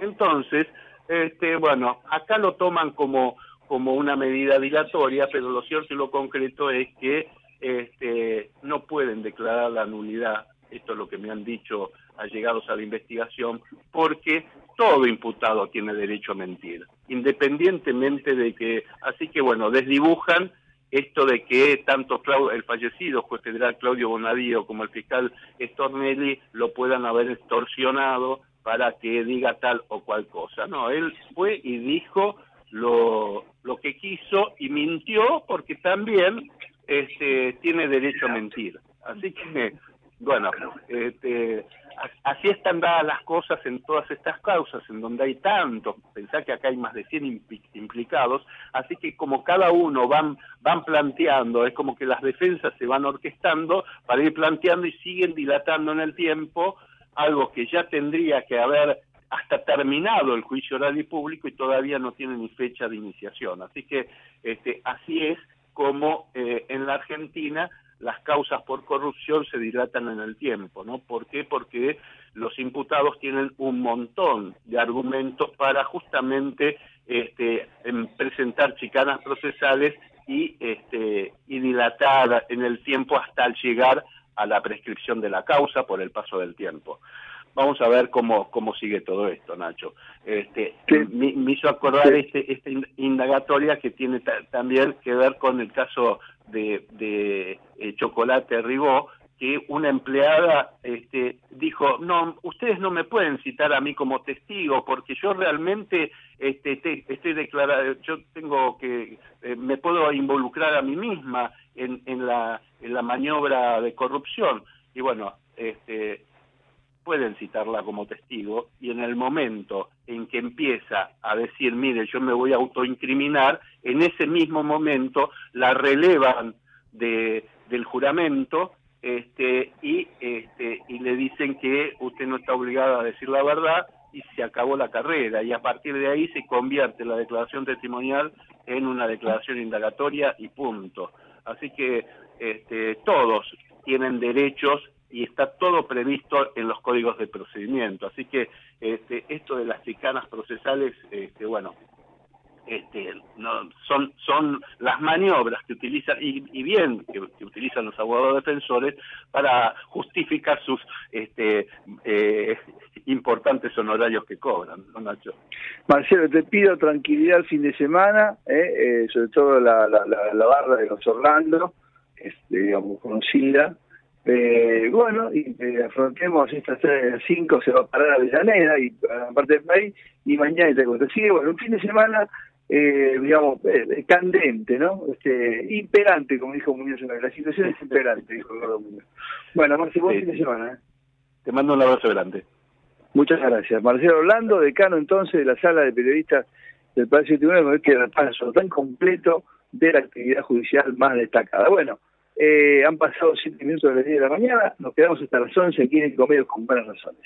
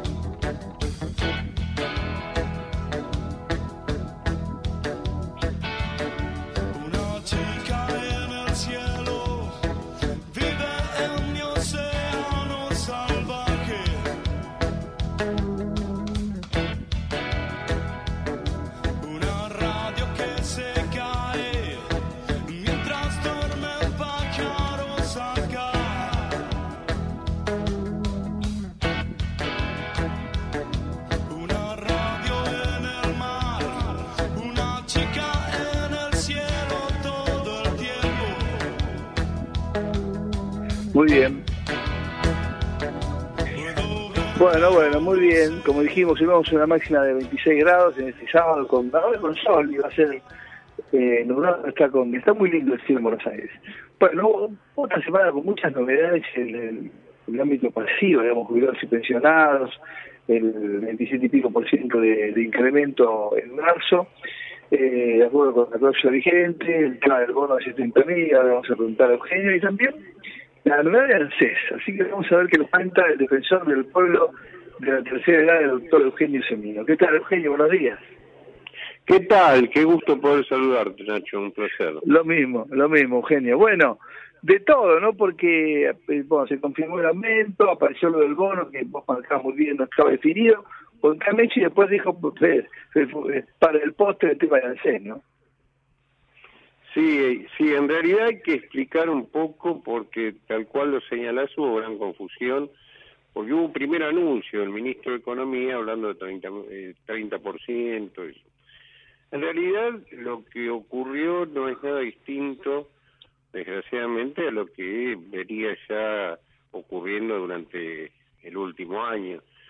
Es decir, este la ley de movilidad vigente que es una movilidad inmóvil, eh, dio su, su quantum a través de la fórmula automática que tiene que fue del 27.18%. Está claro un tema que aparece como técnico, pero que es bueno que se comprenda. La, la fórmula se calcula no sobre el trimestre que concluye, es decir, diciembre, enero y febrero, sino sobre los guarismos de septiembre, octubre, noviembre. Tiene dos componentes la fórmula. Uno es recaudación y el otro tiene que ver con variación del salario de, de los trabajadores activos a través del índice Richter. ¿Por qué cuento esto? Porque en realidad ya el reajuste responde a guarismos muy viejos, para Argentina obviamente. ¿no? Eh, ahora, el resultado de esa fórmula opera sobre el trimestre inmediato anterior, que fue diciembre, octubre y noviembre, donde la inflación en ese trimestre fue o va a ser, concluido febrero, de un acumulado de 70 puntos. Por lo cual, cuando el jubilado reciba el 27% dentro de días, se va a encontrar que su haber habrá perdido 40 puntos más en relación a este, su, vida cotidiana, a, a su poder adquisitivo, que se le suman a los 50 60 puntos según este, hayan tenido bono o no del año pasado, del 2023. Por lo cual la situación se convierte en una gravedad inusitada. Y por otra parte se da el más ridículo de los escenarios, eh, producto de lo que vino ocurriendo y que muchas veces, gracias a tu gentileza y a tu seguimiento del tema, lo pudimos trasladar a los oyentes. ¿Qué, qué, es lo que estoy refiriendo? Vos fijate, 5 millones de jubilados que hoy están cobrando un haber mínimo de 105 mil pesos, con el 27%, vamos a hacer números redondos, van a llegar a 135 mil pesos. Para esos jubilados aparece un bono de 70 mil pesos. Es decir, esos 5 millones cobrarán el primero de marzo 205 mil pesos.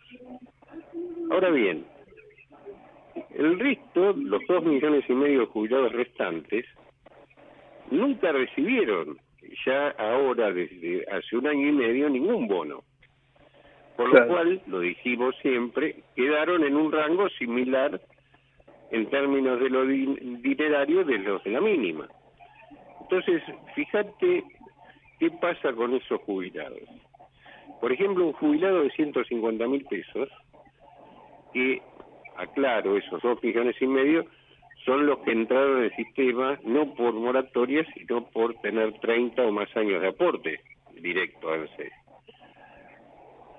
Ese jubilado, que, eh, insisto, no recibió ningún bono en el año y medio, hoy con sus 150 mil pesos, se le aplica el 27% y su haber va a ser de 190%, de, de 190 mil pesos. Eso, cual- eso con bono, me, me hablas con bono.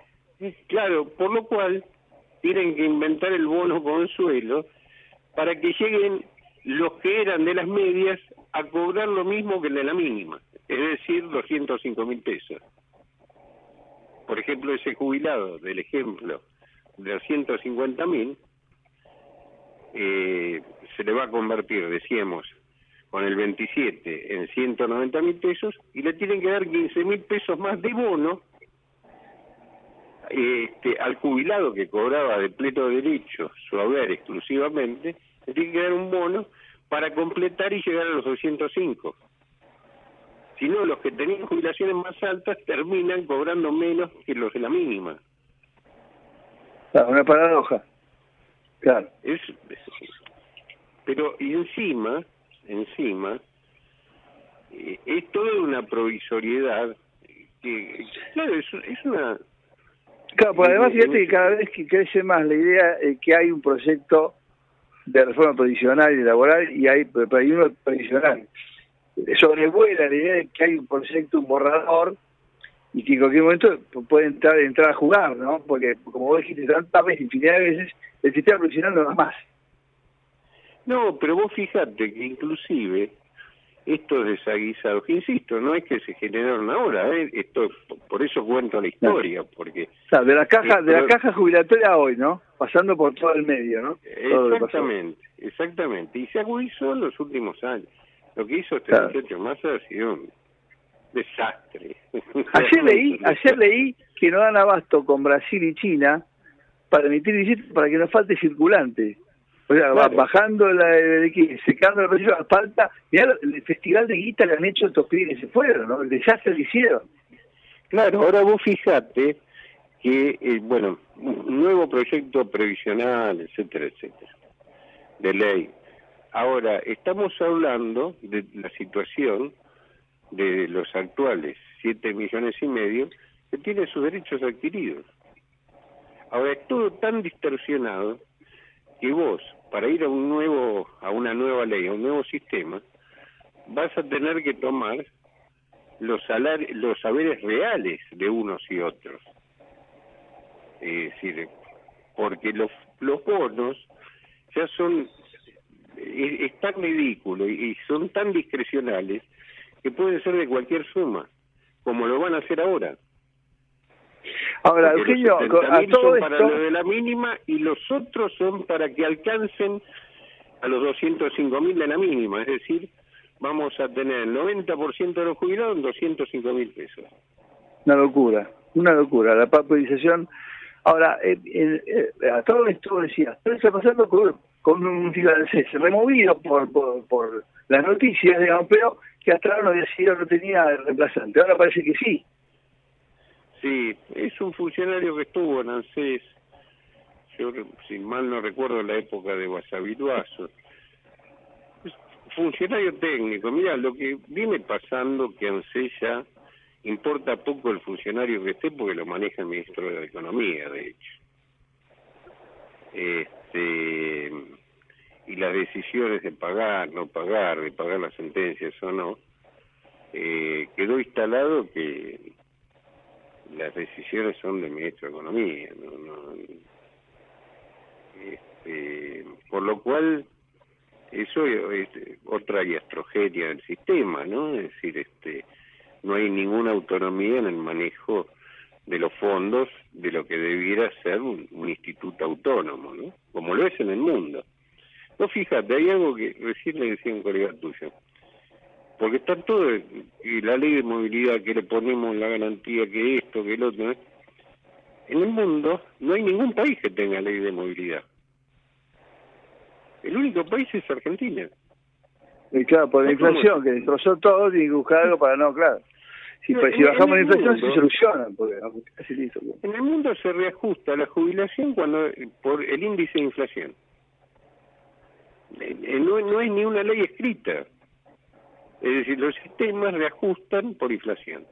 Pero- no te estoy hablando de Alemania, eh, o- te estoy hablando de, de Uruguay, de Bolivia. Eh, Bolivia, por Claro, ejemplo, ahora... O cómo fue la reforma brasileña, ¿no? La reforma previsional brasileña.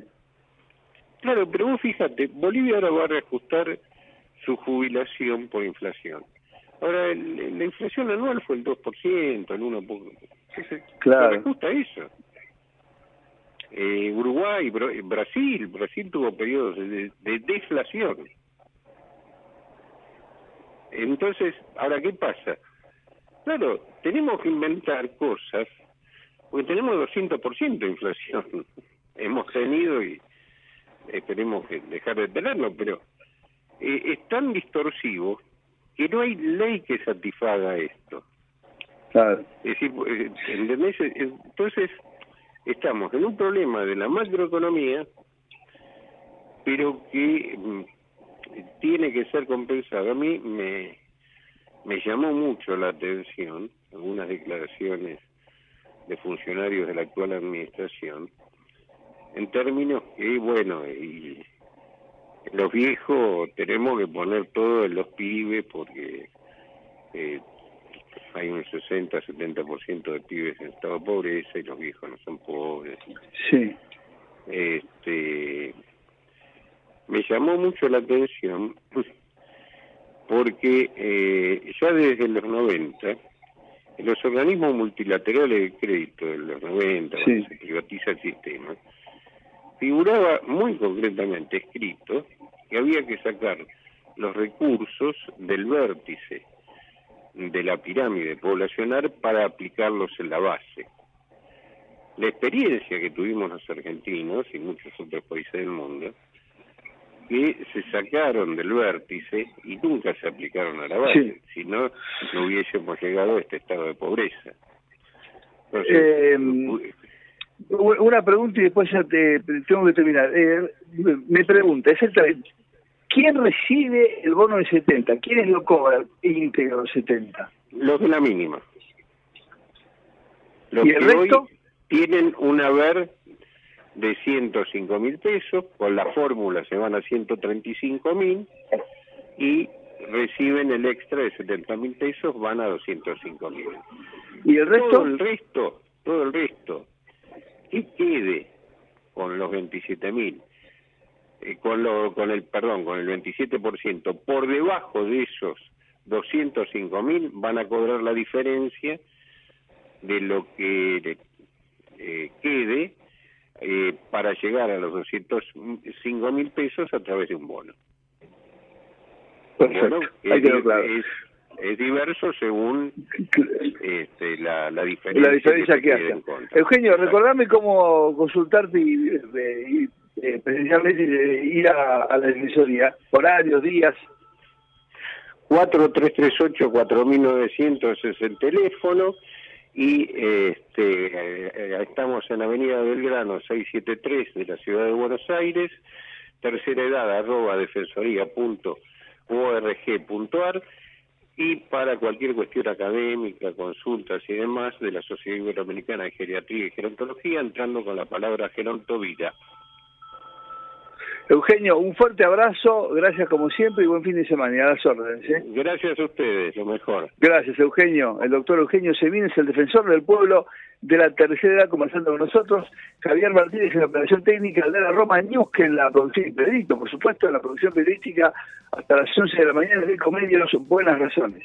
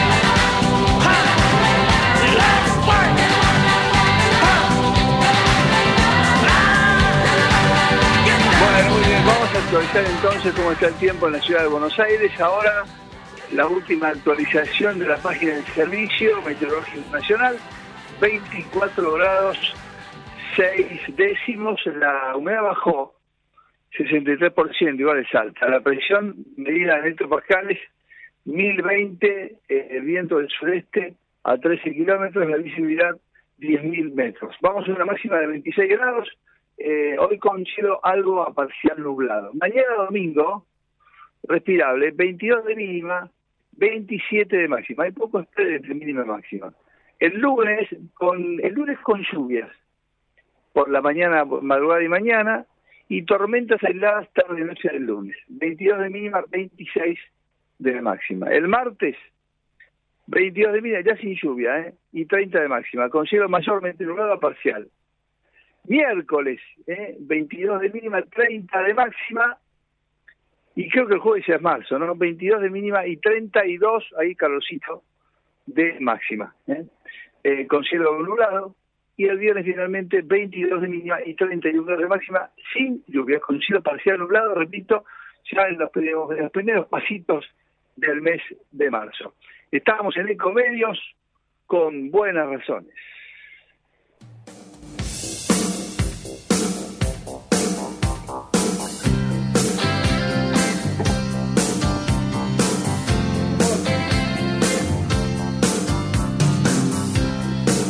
Cast all your fears aside and say you will, say you will be mine. And stay with me until the end of time. And times and customs may change, and life may get dizzy. My heart is deep in the country, but I live for the city. Chasing those green fields that lie just over the hill. Isn't it time that I rested? Time to stand still. I need a lover surely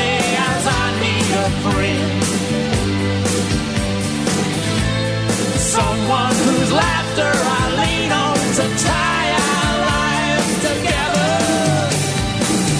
Muy bien, hubo una, una información muy importante en materia de ciudad y urbanización. Eh, el gobierno del, del jefe de gobierno Jorge Macri, que anunció que la ciudad de Buenos Aires está dispuesta a avanzar en un proyecto de ley para revisar el código urbanístico, que tanto ha dado que hablar en la ciudad. ¿eh? Uno de los compromisos asumidos por el jefe de gobierno, Jorge Macri, para adecuarlo y mejorar las condiciones del desarrollo urbano y con cuidado del perfil de los barrios. Es decir, atender el desarrollo urbano, pero prestando mucha atención a las características de cada barrio y de cada zona de la ciudad. Dijo el jefe de gobierno, queremos una ciudad que siga desarrollándose, pero que también cuide la identidad de cada barrio. Eh, para actualizar el código urbanístico, el gobierno porteño lleva adelante encuentros a través de la participación e intercambio de ideas con todos los interesados, que van desde los propios vecinos a organizaciones y, con- y consejos profesionales. La reunión con profesionales del sector, arquitectos, ingenieros y desarrolladores, se realizó en el complejo El Tambito, ubicado en el Parque 3 de Febrero de Palermo, donde el jefe de gobierno estuvo acompañado por los secretarios de Desarrollo Urbano, Álvaro García Resta, y de Asuntos Estratégicos Guillermo Romero. Hasta el momento se han realizado 14 reuniones, es bastante, y recorridas con vecinos y 12 reuniones con instituciones y profesionales del sector. Eh, Jorge Macri dijo, agrego sobre el tema, uno de los compromisos que asumimos en campaña fue revisar el código urbanístico, que además está previsto en la ley, y en eso estamos trabajando. Bienvenido entonces el trabajo para adecuar el código urbanístico de la ciudad a, las, eh, a los requerimientos de la ciudad, atendiendo las características de, de cada uno de los barrios. Bien, entonces, actualizamos ahora la página de servicio con Clementine o Clementine en el medio, esta super máquina, super computadora que tiene servicio 24-6, La humedad 63%.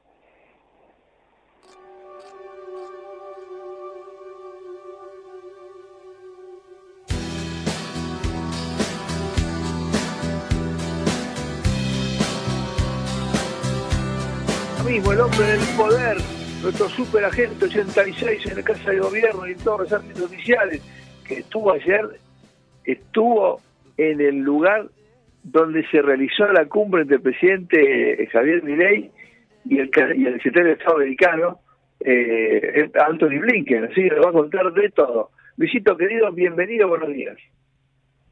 Hola Nacho, ¿cómo estás? Eh, Tengo una sí, pregunta, Luis. ¿Desde cuándo no venía un secretario de Estado? El último fue Sir Alexander Hay o vino alguien en el medio. Bueno, sobre Fly, el famoso sobre Fly, ¿te acordás? Este que le explicaba este Galtieri cómo era que volaban los aviones a, a. Bueno, no, este, ahora la cosa ha cambiado mucho. De hecho, está viajando a los Estados Unidos el presidente nuevamente. eh, tiene una reunión importante allí. eh, va a participar de un foro eh, importante en Miley. La relación con Estados Unidos se ha apretado, se ha puesto muy intensa, muy buena, eh, para, por lo menos para la Argentina.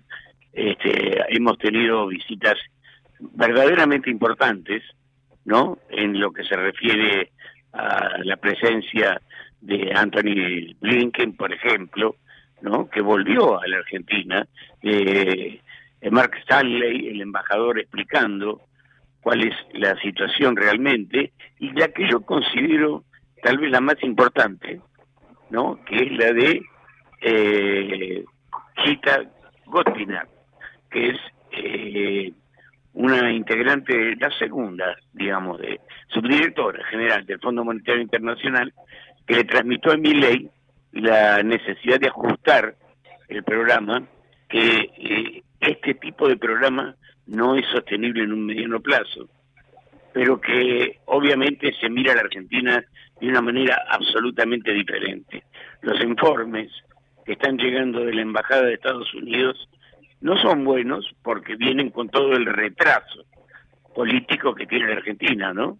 Este, ahora en la participación a partir de, de mañana en la noche, de esta noche en realidad, en la CEPAC de del presidente eh, Milei, ahí puede encontrarse inclusive con Donald Trump.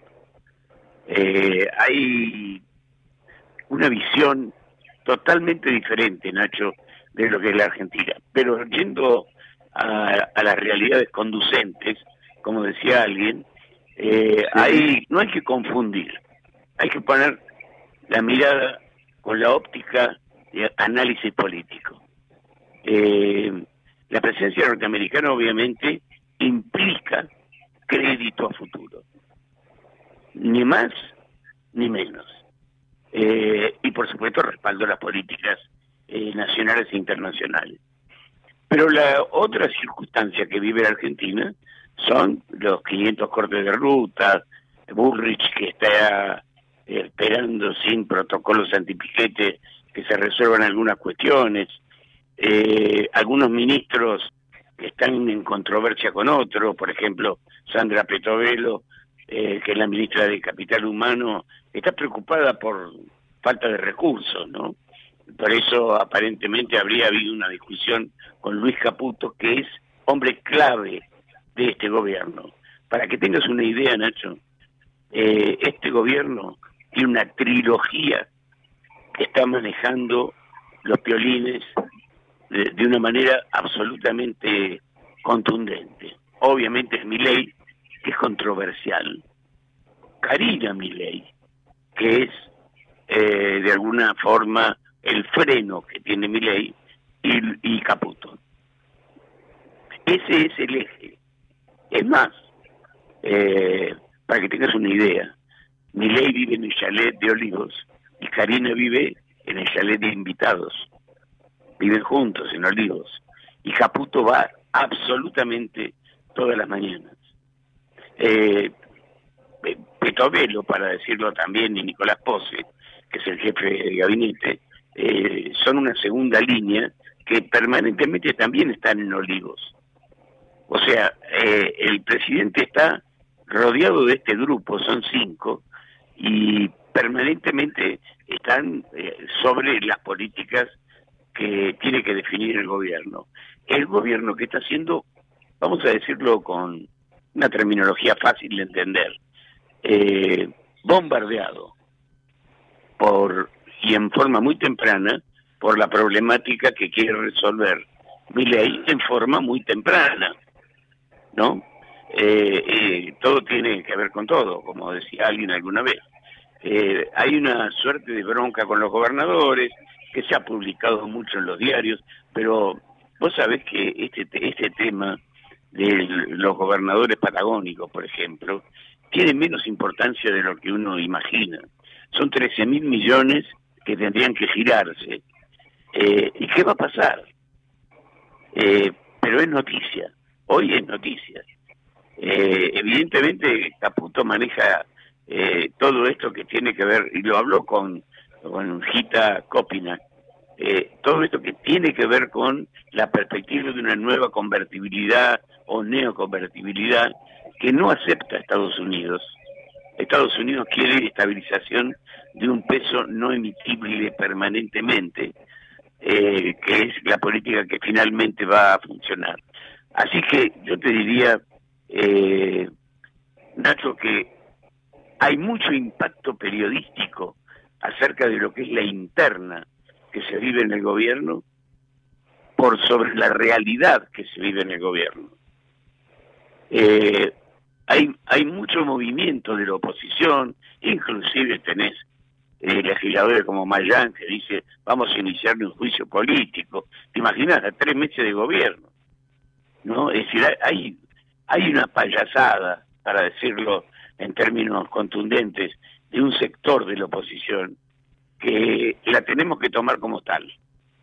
Este, por eso, haciendo este recorrido, eh, te diría yo que es un gobierno que se está afincando, que eh, empezó fuerte, eh, empezó dándole con mucha fuerza. Yo escuchaba hoy que Mauricio Macri también lo intentó al principio y después fue retrotrayéndose. No va a ser el caso de Milei. El problema de Milei, eh, si es que es un problema, es el tipo de personalidad que tiene y la forma en que necesita mostrarse. Eh, en esto tiene, ya te digo, ese eje, Caputo y la hermana de él, que manejan en la intimidad eh, muchos aspectos de la personalidad de Milley, porque el, problema de Milley es que, se, te lo digo en criollo, se calienta. Y cuando se, y cuando se calienta, dice cosas. Pero tengo mucha información sobre lo que es la interna absoluta de eh, esta situación que se vive en un gobierno que, insisto, tiene tres meses, ¿no? Y que ha generado, para que un gobierno como el de Milei eh, genere preocupación para que la gobernabilidad sea estable en los Estados Unidos, por cuestiones de tipo emocional y económica, eh, evidentemente no es un gobierno cualquiera. Claro, que está emprendiendo, está haciendo, ya hizo, a pesar de la oposición, ya hizo. Reforma del sistema de salud. Pero se quedaron, que, quedaron expuestos los fideicomisos. Eh, el, el uso cierre de un ente totalmente lógicamente ni nadie. Es decir, fideicomisos, Nacho, la cantidad que hay, la plata que se ha gastado ahí, que se tiraba ahí, lo, de Grabois es, lo de Grabois es un juego de niños es un juego de niños al lado de todo el dinero que se tira eh, eh, en otros en otros rubros que no funcionan, que solo van para cobrar. Es decir, la Argentina tiene que reformularse. Y cuando vos reformulas algo, duele. Duele sobre todo para aquellos que viven de esta forma, ¿no?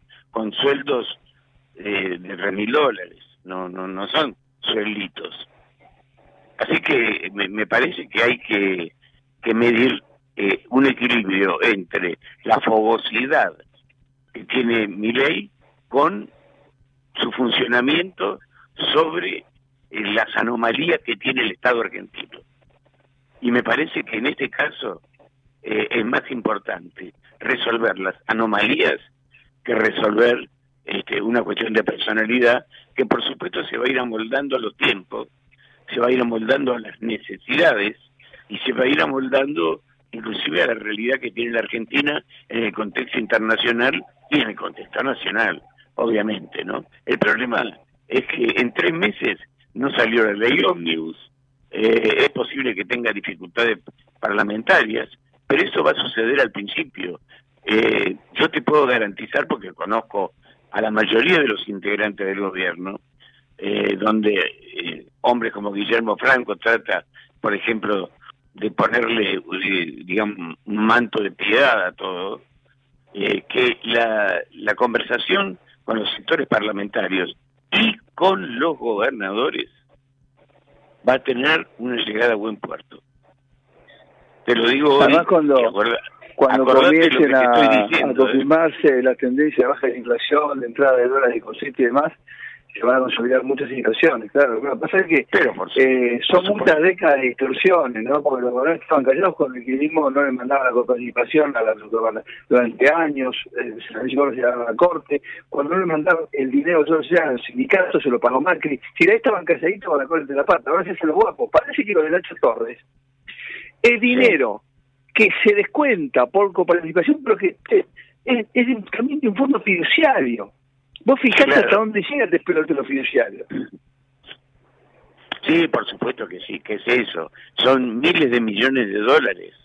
No estamos hablando de una pavada. es Eh, increíble. ya- insisto, insisto con algo. Los títulos de los diarios se quedan muy cortitos. Se quedan, Sí, en, sí, en- en- eh, se quedan en, la frase, pero no se quedan en la realidad.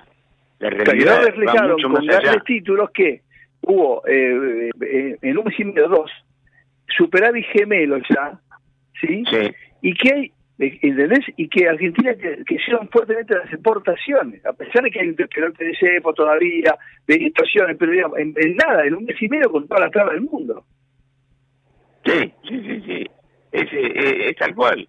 Fíjate que inclusive es un, eh, ante la respuesta que necesita la sociedad de todo esto, es un permanente cambio. Eh, los argentinos nos olvidamos de nuestra historia, de la historia en nuestra piel, la piel del periodista y la piel de la sociedad. Cuando en los años 90 hubo dos años, casi dos años, de desesperanza. Claro, cuando- cuando sume, cuando sume el turco, que primero vino, Claro, vino, exactamente. eh, vino Una hiper- una hiper- se le muere la gente de Bungibor, después viene Herman, Eh, y después de exacto. Herman viene convertido. Ah, se le muere el medio Pepe Tensor. Yo que hice la campaña, hay una frase famosa que vos podés confirmar. Cuando En se muere avión, Pepe, claro, cuando se muere, eh, claro, siendo comprando, petróleo, ahí un genio Pepe, el Pepe es un genio. Pero cuando se le muere el, el Pepe a Menem, Menem dice, uy, qué mala suerte, eh, qué, Mm. qué, qué desgracia para mí, ahora tengo que llamarlo al Mingo. Pues ya tenía el gobernador de la compañía, él no quería llamarlo al Mingo, él quería hacer el plan del Pepe, pero se Claro. mató con el avión. Y sí, bueno, yo te, yo te cuento que hay cuestiones parecidas, sin ser iguales, por supuesto, no no podemos comparar.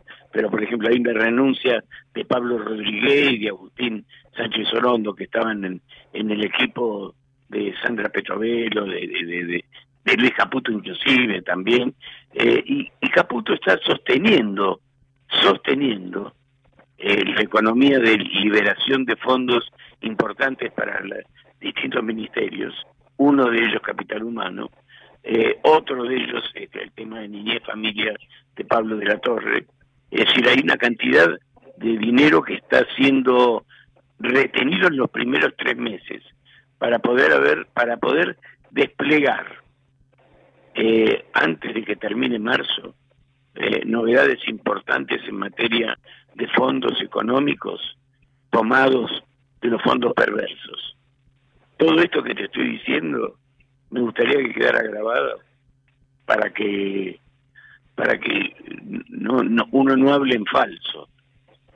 Yo esto lo sé porque me lo han contado los funcionarios. Y yo, entre otros detalles, eh, recordar que fui el primer jefe de prensa de Guillermo Franco. Exactamente, exactamente. O sea que algu- algunos datos tengo. Y además Este- el nombre, dicen, dicen, dicen que, que todos los días bien temprano, eh, te pego una llamadita a Dormi. Yo no, no, no, no te voy a pedir que lo confirmes o no, pero yo sé que tu modestia no va, no va, yo sé que te, te, sos un hombre de consulta permanente. A Dormi hace lo que puede, porque, eh, insisto, claro, insisto, porque ahí, ahí tenés meses- cada nene, ¿no? Cada nene ahí preguntando, ¿no? hay, hay muchachos, algunos muchachos y muchachas sí. este además eh, el tema el tema interesante de todo esto es que en estos primeros tres meses como en todos los gobiernos salvo los gobiernos de Cristina que venían de arrastre de otros gobiernos de Cristina Sí, que no había ni agenda presidencial gobierno Cristina, no sé ni qué iba a Claro. hacer ni a dónde, ni a qué hora. Sí, ahora la cosa es diferente, hay que acomodarse. Estamos hablando de- de- del gobierno de un tipo que cambia todas las reglas de juego. ¿Entendés? Que, que sostiene reglas de juego a nivel internacional. Yo vengo escuchando tu programa y hay una coincidencia en esto. Que faltan detalles, no te quepa duda. Yo lo escuchaba hace menos recién y que falta, y que hay una Hay cosas, creo que básicamente la idea es que hay, hay algo que no vemos, que no sabemos, que él sí, y algunos pocos sí, acá hay algo, digamos, acá hay algo más, Luis, acá, acá hay algo más, acá hay algo más, acá hay algo más. Eh, No te quepa sí, entonces, ese, acá hay algo más, acá hay otra cosa. Otra cosa. Sí, sí, sí, hasta, los, Eh, hasta los tabúres, esto este lanzamiento de Nacho, fíjate que hasta los tabúres de la CGT, hay silencios de gobernadores peronistas, hay silencios de intendentes, hay unos silencios, están todos como, viste, como orejeando las cartas, viste, están como, están como tabúres, viste, ahí este mirando, viéndose como, a ver si pueden ver, eh, está- es una partida de, de tipos, de eh, Es todo es nuevo. Es todo están nuevo. jugando un truco con reglas nuevas, absolutamente nuevas. Eh, mira, para, para- y te cierro así, te, te puedes de- definir el programa. Eh, tenemos que ir a Mar del Plata, vio que esta semana se eh, ah, Entonces, ¿cómo no? esta semana se Qué cuidó ganas de irme a Mar del paella, Plata. no, se cuidó, eso pita. La envidia me está matando. Este, te cierro con esto, Nacho. Eh, es muy es muy simple. Eh, es decir, no, es muy complejo porque es el principio de un gobierno. Es el principio de un gobierno. Este país es un desaguisado. Y este país gasta, pla- gasta plata en lo que no debe. Todo eso tiene que tornarse. Y cuando se torne, va a ser diferente. Inclusive en el tema jubilados, esperemos. ¿va? Eh, usted sé que es un reconocido simpatizante del millonario, así que imagino cómo va a estar mañana, ¿no? Y sí, eh, no, no estoy tan enloquecido, pero tengo un, Le un tiene fe, le tiene fe, tan seguro, juegan además en el Tengo mambo. un River que me tranquiliza. Ah, Sí, claro, si, exactamente. si juega como de a ratos. Usted tiene como una especie entre eh, hijos y nietos, usted tiene como una especie de barra brava ahí en eh, River. eh, somos cientos, No sé, los del tablón, pero son unos cuantos. Son unos cuantos. bueno, Luisito, buen fin de semana, ¿eh? Bueno, y un gran abrazo a la gente de Mar del Plata, que, que quiero tanto. Eh, por supuesto, que A nuestro amigo. Luisito, bueno. Infernal, Luisito San Martín, nuestro hombre en la Casa de Gobierno y la Cancillería y las embajadas, tiene toda la información al instante. En segundo nos vamos a Mar del Plata. Javier Martínez en la operación técnica, Aldana Roma Ñuki, Pedritus en la producción periodística, Buenas Razones, edición sábado, febrero, último sábado de febrero. El lunes va a ser marzo, marzo. Che, reapareció Baradel sin bañarse. ¿eh? Paro el lunes que va a tener una producción nula, nimbia, pero bueno, así son. Así son estos, este, estos mamarrachos que tenemos conduciendo al ritmo docente, algunos. En la ciudad hay 17 de imagínate el mamarracho que son. Dale, eh, nos quedan algunos minutos.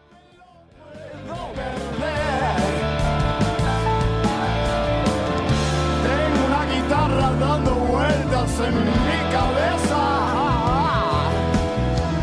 Tengo el bajo bien abajo masajeando no sé qué. Unos tambores locos que me baten y me besan. Siento tanto fuego adentro que no sé. ¡Ah!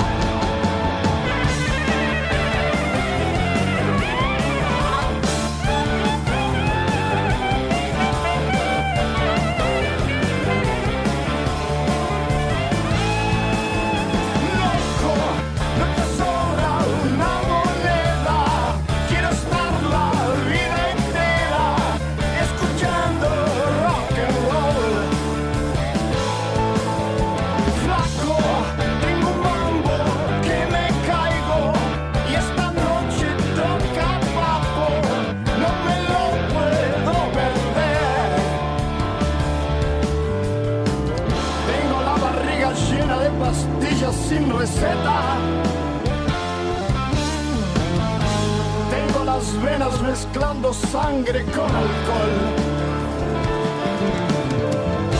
No doy mucho por mi vida y me tiene descuidado. Si me dejan de propina y me echan doble voy.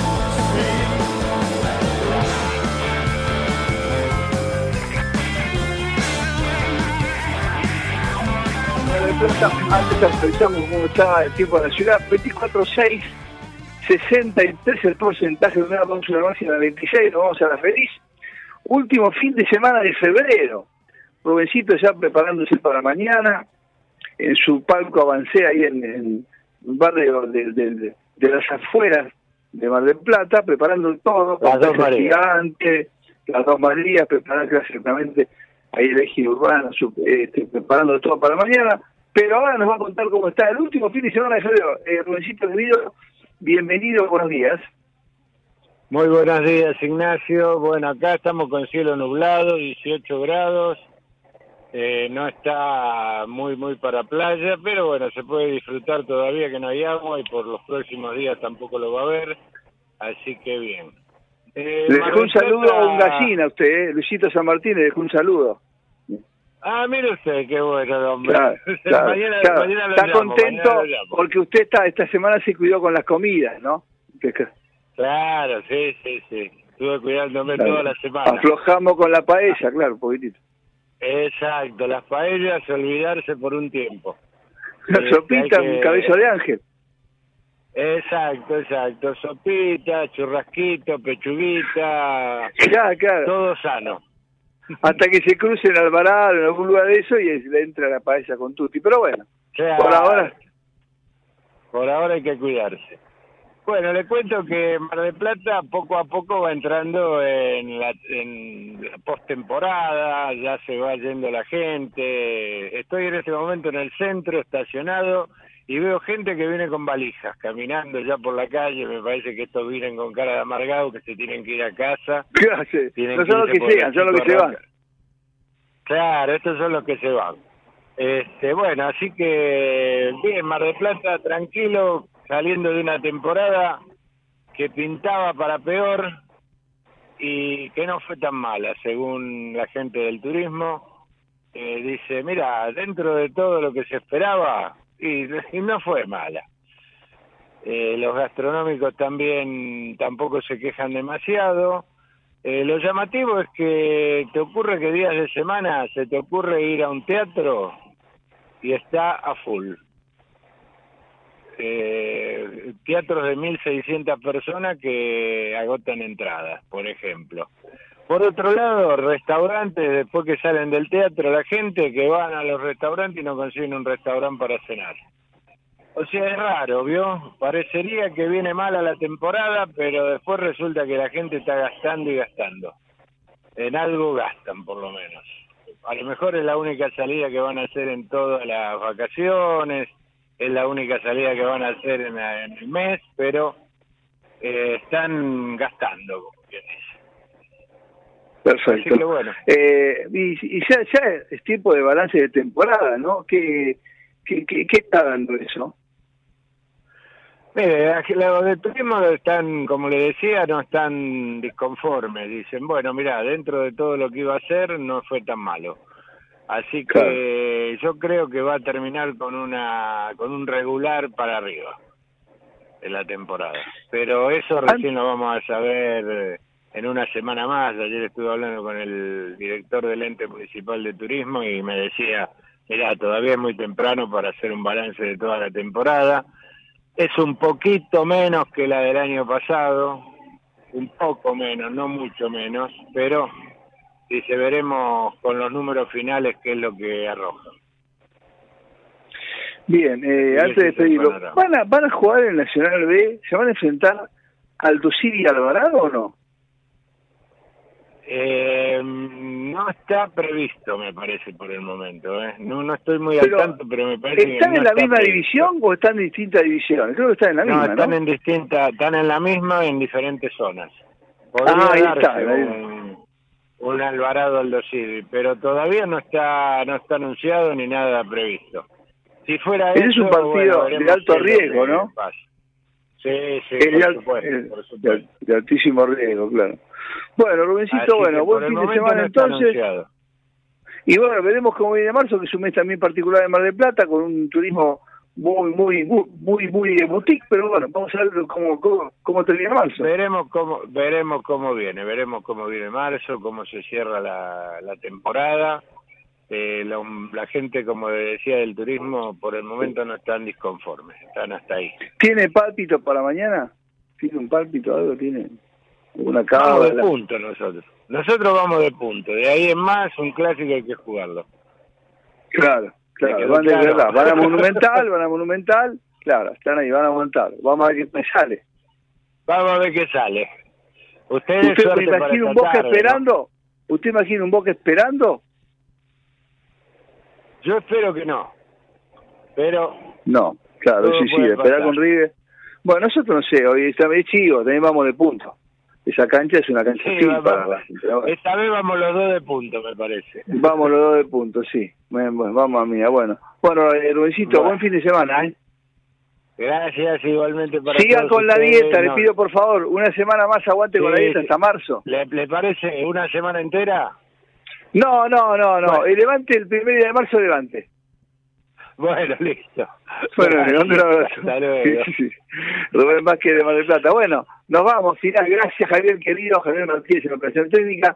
Gracias a Aldana Romagnoli y Pedritos en la producción periodística. Nos vamos, ya somos historia. Eh, buen fin de semana. Fin de semana de clásicos, superclásicos, partidos terribles en el fútbol argentino. Viene una semanita movida, fin de febrero, arranca marzo. Dios mediante la Virgen, el próximo sábado, aquí en Ecomedios, nos reencontraremos con buenas razones. Chao, hasta sábado